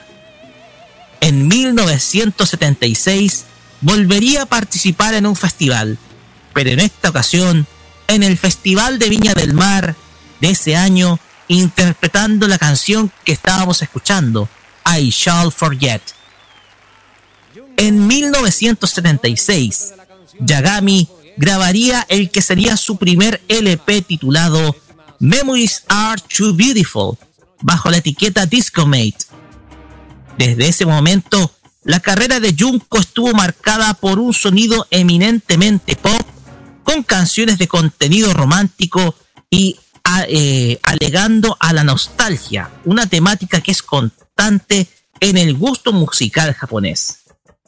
Sin embargo, y aquí vamos a continuar con la historia, ingresada ya a la década de los 80, la artista daría un giro musical a un estilo más cercano al synth pop y al funk, sin dejar de lado las letras pop que marcaron desde siempre su carrera. Es ahí donde llegamos al año 1983, caracterizado por el periodo de mayor éxito de su carrera musical y donde grabaría tres discos LP ese mismo año, todos bajo la etiqueta Discomate. Lonely Girl, I Wanna Make a Hit With You y Full Moon, este último considerado como un disco de culto dentro del mundo city pop hoy en día, se convirtieron en un gran éxito musical en el país del sol naciente, lo que sirvió para consolidar su carrera artística. Su tema Tazogare no Bay City se convertiría en uno de los temas más conocidos de su carrera con un estilo musical más cercano al disco y al pop, y que se convertiría en un clásico dentro del repertorio musical japonés de la década de los 80. Sin embargo, sería en 1985 donde llegaría la etapa de consolidación de su carrera musical al grabar su disco Communication, para posteriormente grabar June, esta vez bajo la etiqueta de Moon Records. Ese año, su tema 1984 sería un gran éxito musical. En 1986 sería un año de grandes cambios en su vida pues tomaría la decisión de abandonar su natal Japón para radicarse en la ciudad de Los Ángeles, Estados Unidos, donde contraería matrimonio con el artista J.J. Stanley y cambiaría su nombre por el de June. Más allá de esto, no dejaría los estudios de grabación desde y desde California grabaría nuevos discos bajo la etiqueta de Neck Avenue, comenzando con True Hearts de 1987 hasta su último álbum de estudio titulado There You Are, grabado en, mil, en el año 2016. Perdón. En 2011, la cantante encabezó en los Estados Unidos una campaña de recolección de fondos en ayuda a las víctimas del terremoto y tsunami del 11 de marzo, lo que la llevaría nuevamente a Japón para compartir con otros artistas del país en diversos conciertos solidarios. En 2019, Yagami volvería a Japón para realizar nuevos conciertos resumidos en un disco lanzado ese mismo año titulado Here We Go. Junko Yagami tuvo una carrera musical extensa y aún activa hasta el día de hoy. Desde su infancia siempre contó con el apoyo de su familia, lo que se vio reflejado en la instrucción que recibió tanto en instrumentos como el piano como a nivel artístico en el baile. Si bien a nivel económico Yagami provenía de una familia un poco más pudiente en relación a la media de otras en Japón, no quiere decir que esto la hiciera más talentosa solo por tener los recursos necesarios. Es posible ver que su voz siempre ha sido perfecta para el ámbito musical de ese país, y ello da muestra de haber conseguido por su propia cuenta los diversos contratos discográficos desde 1978 en adelante. Pero el elemento que más destaca, principalmente para varios, es que somos parte de Chile, es su participación en el Festival Internacional de la Canción de Viña del Mar de 1976 representando a Japón. En esa noche se presentó con un traje tradicional de su país y dando muestra de la cortesía propia de la cultura de su país al saludar al público como propiamente lo hace la costumbre japonesa. Lo que más llama la atención es que tras esta actuación, donde no conseguiría estar entre los primeros puestos de esa edición del festival, en su país conseguiría gran éxito, sobre todo en la década de los 80. Hasta el día de hoy, varias de sus canciones son consideradas como de culto por parte de los fans del city pop, como lo son Hogar no Bay City, Follow Me, 1984, Communication y varias otras. Posee un estilo musical cercano al synth pop y al techno pop, explotando bastante el auge de los estilos musicales basados en sintetizadores que eran propios en la mitad de la década de los 80. Dicha característica le dio gran popularidad sobre todo en el público juvenil de Japón. Al contrario de otras artistas femeninas, luego de su matrimonio, no dejaría de lado la música, eso en parte por haberse casado con un músico estadounidense. Continuó grabando para las casas discográficas japonesas empleando su nombre original, pero en esta oportunidad desde Los Ángeles, California, donde reside hasta la actualidad. Hoy en día, varios de sus conciertos los hace junto a un piano, el mismo que consiguió aprender desde la temprana edad de 3 años de edad y que hoy en día la tienen convertida en un verdadero icono del género musical del City Pop. Con esto finalizamos esta reseña City Pop, la número 4, acá en esta temporada de Famacia Popular, para pasar a los comentarios de nuestro panel, comenzando por Kira. Perdón, es como estaba escuchando súper atenta. Eh, yo que puedo opinar no mucho, no, no, yo no sabía que había venido en esa época, pero dentro de sobre, el tema del Festival de Viña, sí tengo conocimiento. Ya saben por qué, no voy a mencionarlo. No vale la pena. Eh, bueno, eh, bueno, eh, lo que Viña en esa época ya han traído personas de otros países con en el tema de la parte internacional y hayan traído esta artista japonesa. Eh, a pesar que en esa época están, Chile estaba en una época bien complicada, ya saben el tema, lo de... No voy a decirlo, tampoco. Eh, Nada, porque de hecho había escuchado, de hecho cuando estaba ahí hablando estaba escuchando atrás el tema de la canción cuando pusiste la voz de Antonio Bodanovich. Eh, escuché la voz de esta chiquilla y tenía una voz súper linda, se nota, una voz bien bonita. Y nada, pues que me alegra que, que ella haya seguido sus sueños de, de- de seguir cantante todo el tema, está bien, no, no- hasta hoy en día, no sé de qué está. Pero nada, feliz que ella pueda, haya podido estar en nuestro país, en, en el Festival de Viña del Mar. Y eso, no tengo mucho más que comentar, pero de tener experiencia con el festival sí tengo, pero eso, nada más, no cuento más. A ver, Sí, eh, oye, yo- un detalle, un detalle, Kira. Espera un poquito, Carlos. Pasa lo siguiente, porque si escuchaste la voz de Antonio Bodanovich joven, era porque fue la prim- el primer año de Bodanovich animando el festival, de hecho. Fue la fue el primer año, fue 1976, el primer año de Bodanovich animando el festival. Eh, con eh, y fíjate que la representación de Japón eh, entre más o menos, más o menos entre los 70 y, y los 90 fue mucho más frecuente de lo que uno cree. Entonces, venían muchos artistas de diversas partes del mundo. Era una época en donde venían muchísima representación internacional de tanto desde Europa como también del, del sudeste asiático, también de- del oriente de Asia. El tema acá es que lamentablemente el cupo para la competencia internacional hoy en día está demasiado reducido a seis artistas. Antes eran, si no me equivoco, 12 o hasta 15 artistas que venían a la competencia. Por eso había mayor variedad entre países y por lo tanto podía venir un representante oriental. De hecho, de lo que tengo memoria, la última vez que un participante oriental pisó el escenario de Viña en una competencia interna- internacional fue en el 2008 con la República Popular de China. Y con la Victoria, ¿no? ¿Cómo se llamaba? La. Esta niña que toca violín.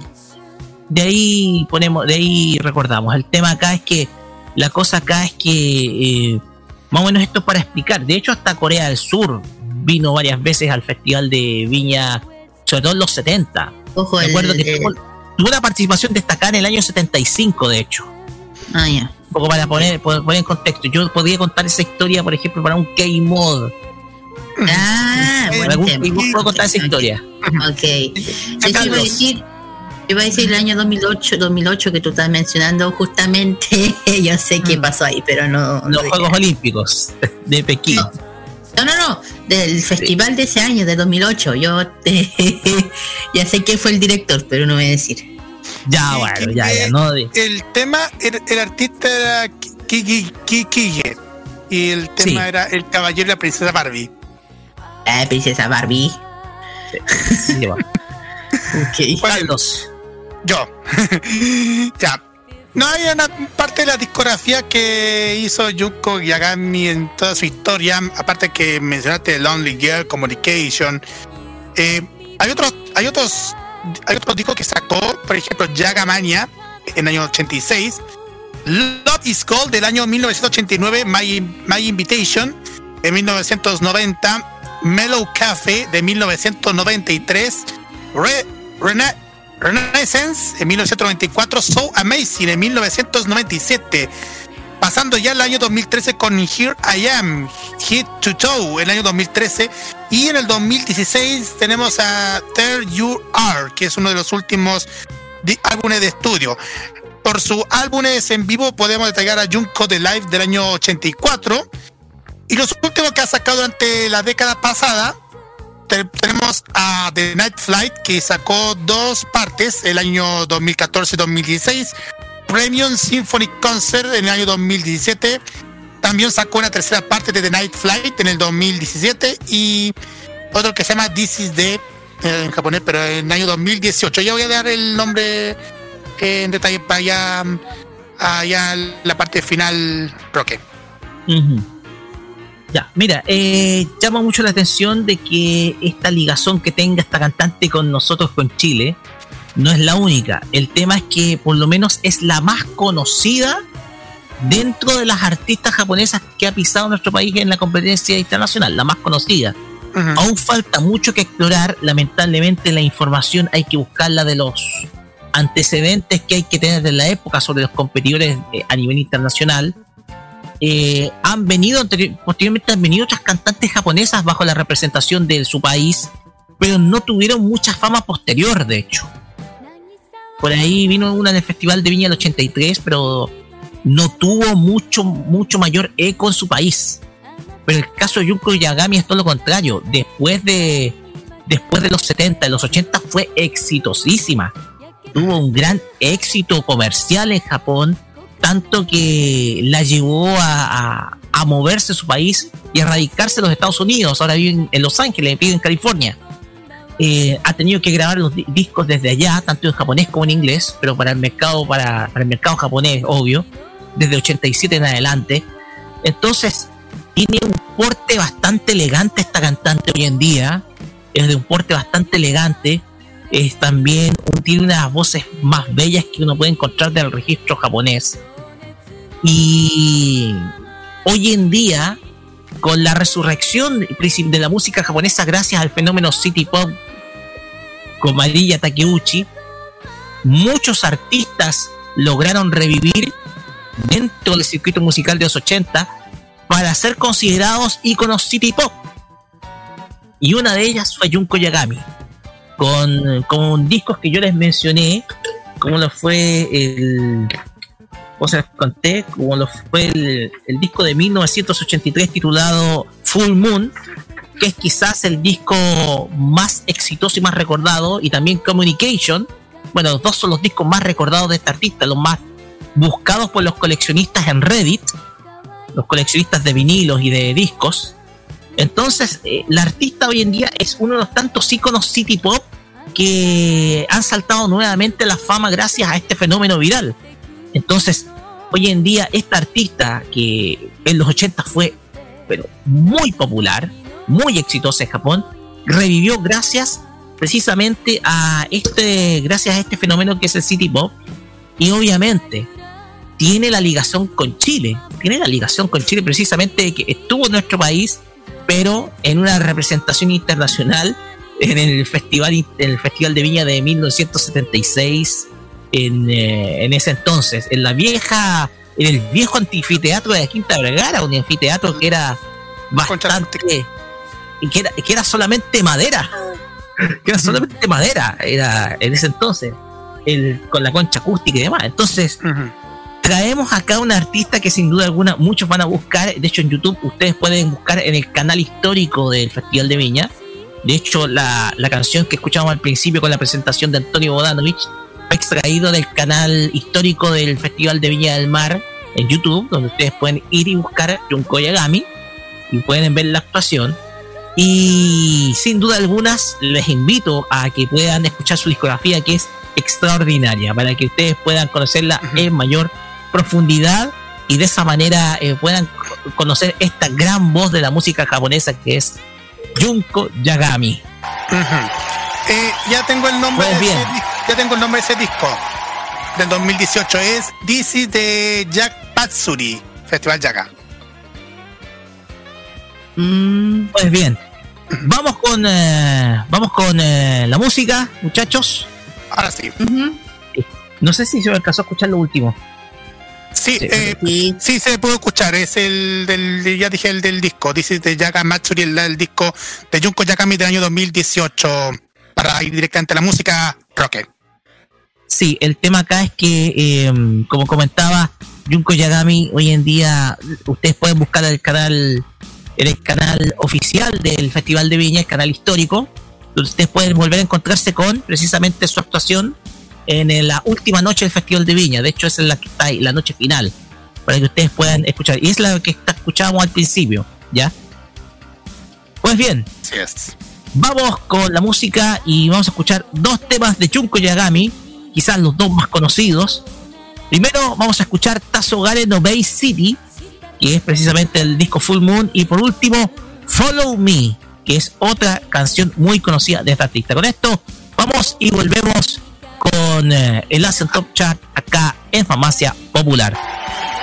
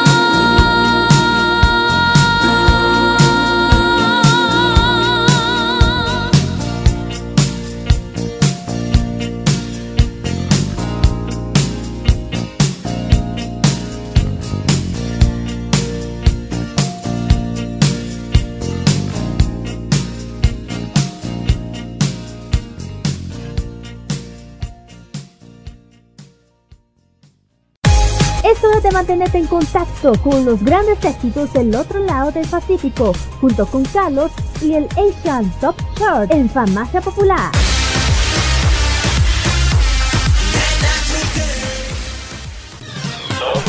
En el décimo lugar se lo lleva la agrupación SG Boys con el tema inédito llamado Prop Grey. Noveno lugar para Rocket Punch que se mantiene en la misma posición con el tema Ring Ring. Bajan a tres posiciones la agrupación Toe One con el tema Son of Beats en el octavo lugar. Séptimo lugar para Ghost Nine que está con tema inédito Up All Night. Bajan a dos posiciones la agrupación Everglow con el tema Fear. Nuevo tema que ingresa en el quinto lugar las chicas de Mamamoo con el tema We Are We Now. Cuarto lugar para Monster con el tema Gambler, también tema inédito. Tercer lugar para Joy con un tema inédito también en esta semana. Hello. Segundo lugar para Aespa que va, que sube, perdón, sube al- a una posición con el tema Next Level. Y en el primer lugar tenemos a los chicos de TXT que se presentan con el tema Love Song junto con Theory. Este tema que vamos a escuchar a continuación y después Vamos a escuchar a la agrupación AESPA que está en el segundo lugar de esta semana con el tema Let's Level en, esta, en este recorrido de los éxitos desde Corea del Sur. Vamos y volvemos para la parte final.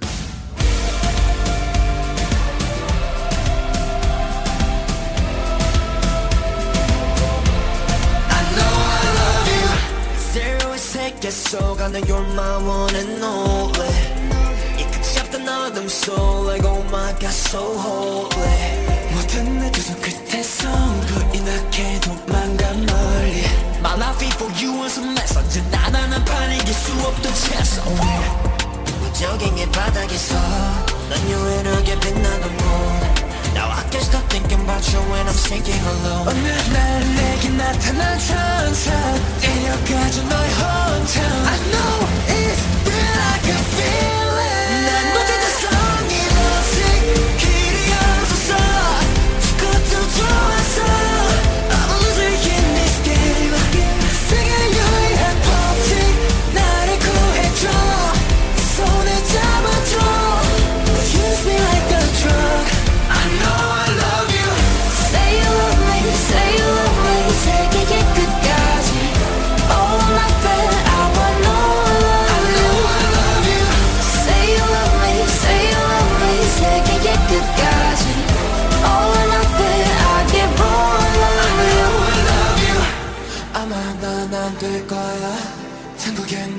못갈 거야 어울리지 않아 자리 따윈 천국엔 없어 모든 내두 발끝에서 새까맣게 물들었었지 My love before you was a treasure 저 나다란 말 붙일 수 없던 measure away 얼음뿐인 이곳에서 넌 유일하게 빛나던 거 Now I can't stop thinking about you and I'm thinking alone 그렇다 내게 나타난 천사 데려가줘 너의 hometown I know it's real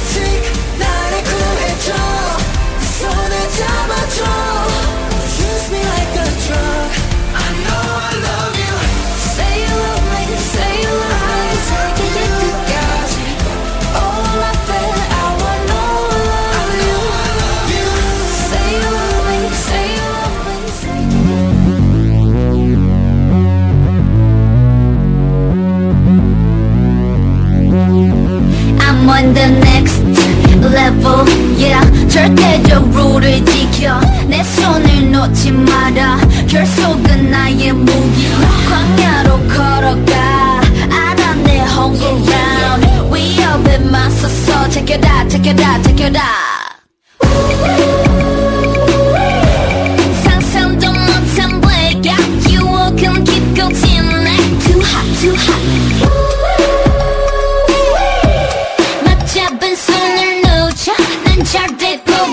I'm on the next level 저 너머의 문을 열어 next level 널 결국엔 내가 부셔 next level 코스모에 탈 때까지 next level 지켜라 지켜라 지켜라 라라라라라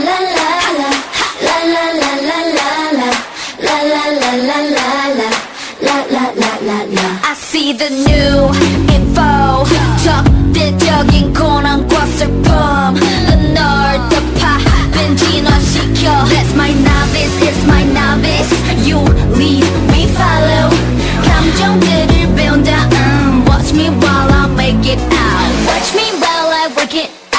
Watch me while I make it out. Watch me while I work it out. Work it, work it, work it out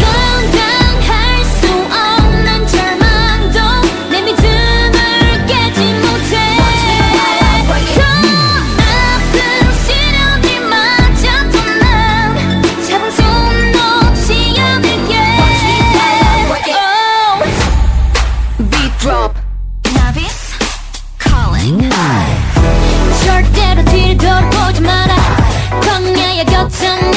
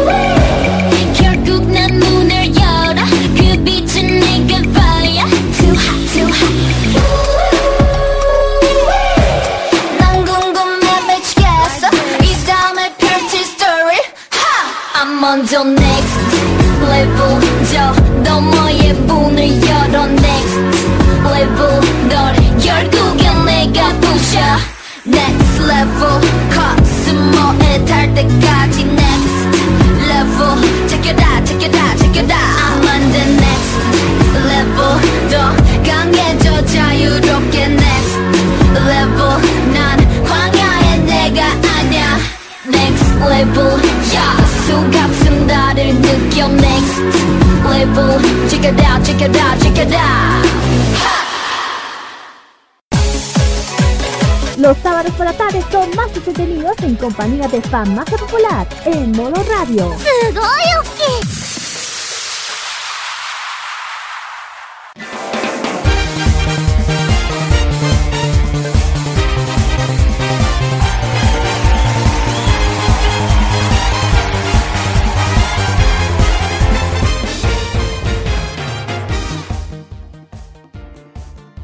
Y de esta manera estamos cerrando nuestro capítulo de Farmacia Popular de hoy día 12 de junio acá por Modo Radio. Fue un capítulo bastante entretenido. De hecho, estábamos conversando con Carlos respecto a. Fue buena idea recordar sobre los Silverhawks. Fue buena idea. Así que, nada, vos. Ah, con el galáctico, sí. ¿Viste que al Con la final fue buena de- idea? Sí, fue buena idea. Pues bien, muchachos, vamos con nuestros saluditos. Comenzando Bueno, por Kira. Eh, cortito y preciso, un saludo muy grande a todos los que nos estén escuchando, a los que a los que dieron voto la última vez en el versus del Mode. Eh, a todos mis amigos, familia, especialmente a mis compañeras, donde ya dije, donde ya de- estoy estudiando coreano o hangul o hanguk, como cualquiera de los dos se dice. Eh, Un saludo a ellos y eso, pues ya saben chiquillos que de lunes a viernes, si quieren volver a escuchar las canciones que acabamos de escuchar del mundo del K-pop, lo pueden escuchar de lunes a viernes en el, en K-Pop Express, perdón, desde las 5 hasta las 7 de la tarde, eh, libre, el K-Pop libre para toda la tarde. Y ya dije, si quieren algún especial, especialmente la Harmy, quieren un especial que sea de puro, de un, de puro BTS, solo lo tienen que pedir mandando algún mensaje. Ya saben. Y eso. Muchas gracias, Kira. Pasamos ahora con Carlos Pinto. Eh, un saludo especial a toda la gente que me ha que nos están siguiendo en las redes sociales, a todos los que me siguen, eh, a los a los que han escuchado el programa anterior de K-Mod. De a todo esto cumplimos 50 episodios como programa físico en general, tira. A todo esto. Con, ese, cap- con este episodio de los, de los especial de los 8 años de, B- de BTS, cumplimos 50 episodios como programa físico de K-Mod. Como te dije, en el, el 2009 comenzamos como un bloque y en el, do- y el año pasado comenzamos como programa físico. Como en la segunda temporada. Exactamente, y agradeciendo Con programa con formato. Exacto. Así que agradecemos, agradezco muchísimo a toda la gente que nos ha apoyado muchísimo en este, en este proyecto que estamos haciendo todos los jueves y a mi amigo de la pega, a mi familia, amigos y, y nada más a avisarle chiquillos que si tienen la oportunidad de, de seguir escuchándome más rato en el YouTube de ChiTV, nuestros amigos de ChiTV voy a estar en estas transmisiones ilegal mostran, par- participando y mostrando algunos de mis archivos que siempre lo, lo muestro también en mi cuenta YouTube de archivos. Pasando el dato.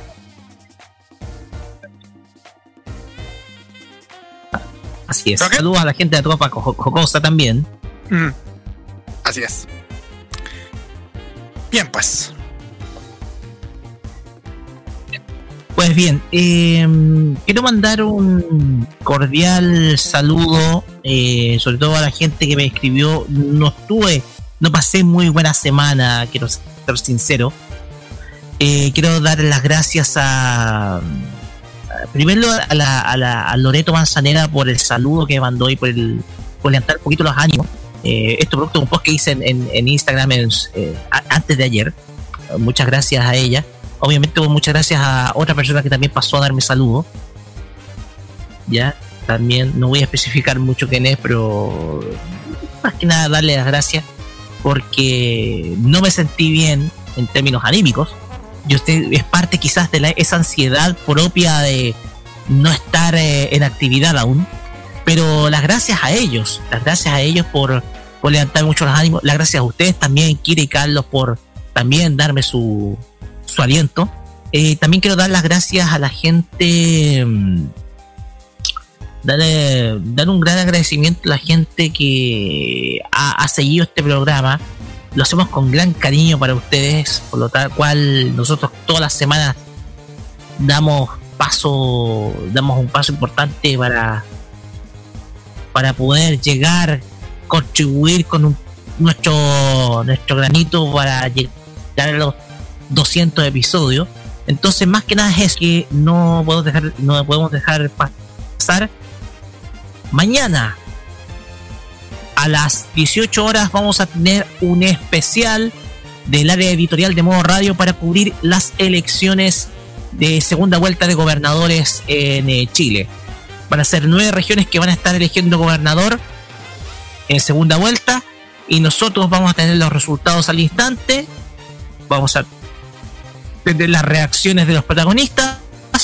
Todo eso en un programa especial que va a ser emitido mañana a las 18 horas en eh, modo radio.com y Roberto Camayo junto con Sebastián que va a estar acompañando. Así que eh, ese es el, el datito que les quería entregar más que nada para que mañana puedan estar con nosotros en este especial de la editorial de modo radio.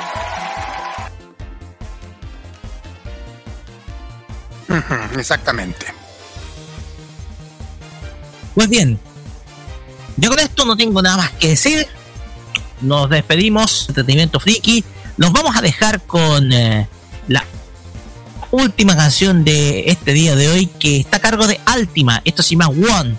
Pertenece a Shakugan no Es el ending número 6. El segundo de la tercera temporada. Para que aquellos que quieran también conocerlo.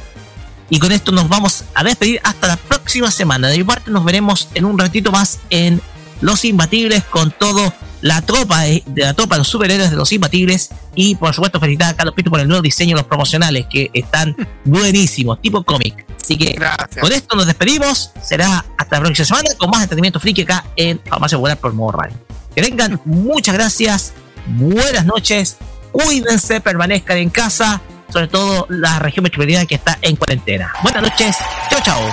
Chao. Bye, nos vemos. Con Y vote con responsabilidad. Sí, con Bagua, nos vemos. Matane.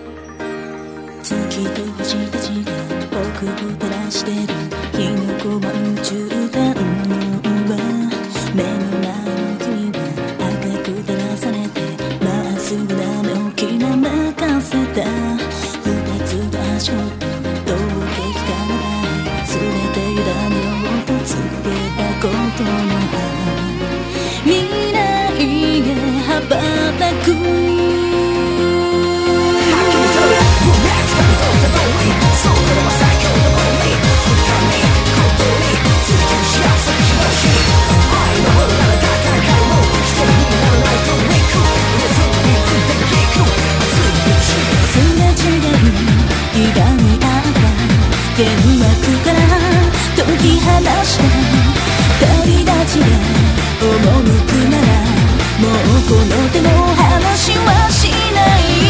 始まった見つめ合った時を変わらず今も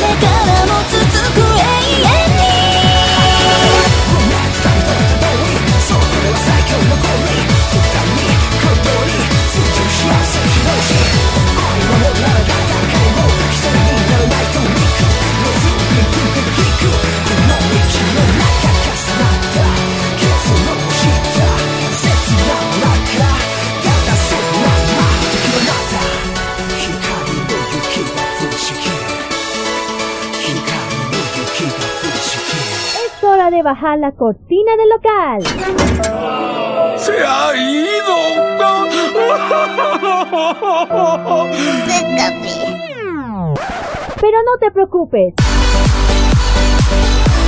siete días más, Kira, Carlos, Daniel y Roque volverán a atenderte con la mejor disposición y con los mejores remedios que te harán llevar en un instante a las tierras del oriente. La Patria Friki puede descansar a partir de ahora por la Farmacia Popular. Déjate atender a partir de ese momento en modo radio. Hasta la vista. Adiós. Forward. Que les vaya chévere. Adiós. Sayonara, troncos. Adiós. Adiós. Adiós. ¡La voten! Adiós. Adiós.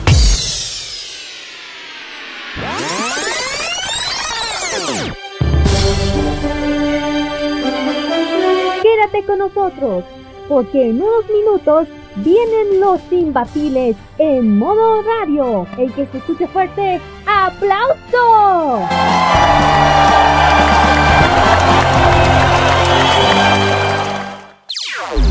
Opiniones emitidas en este programa son de exclusiva responsabilidad de quienes las emiten y no representan necesariamente el pensamiento de modoradio.cl.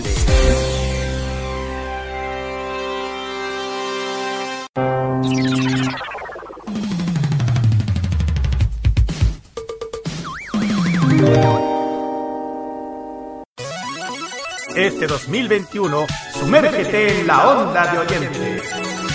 Vive en modo radio. Programados contigo.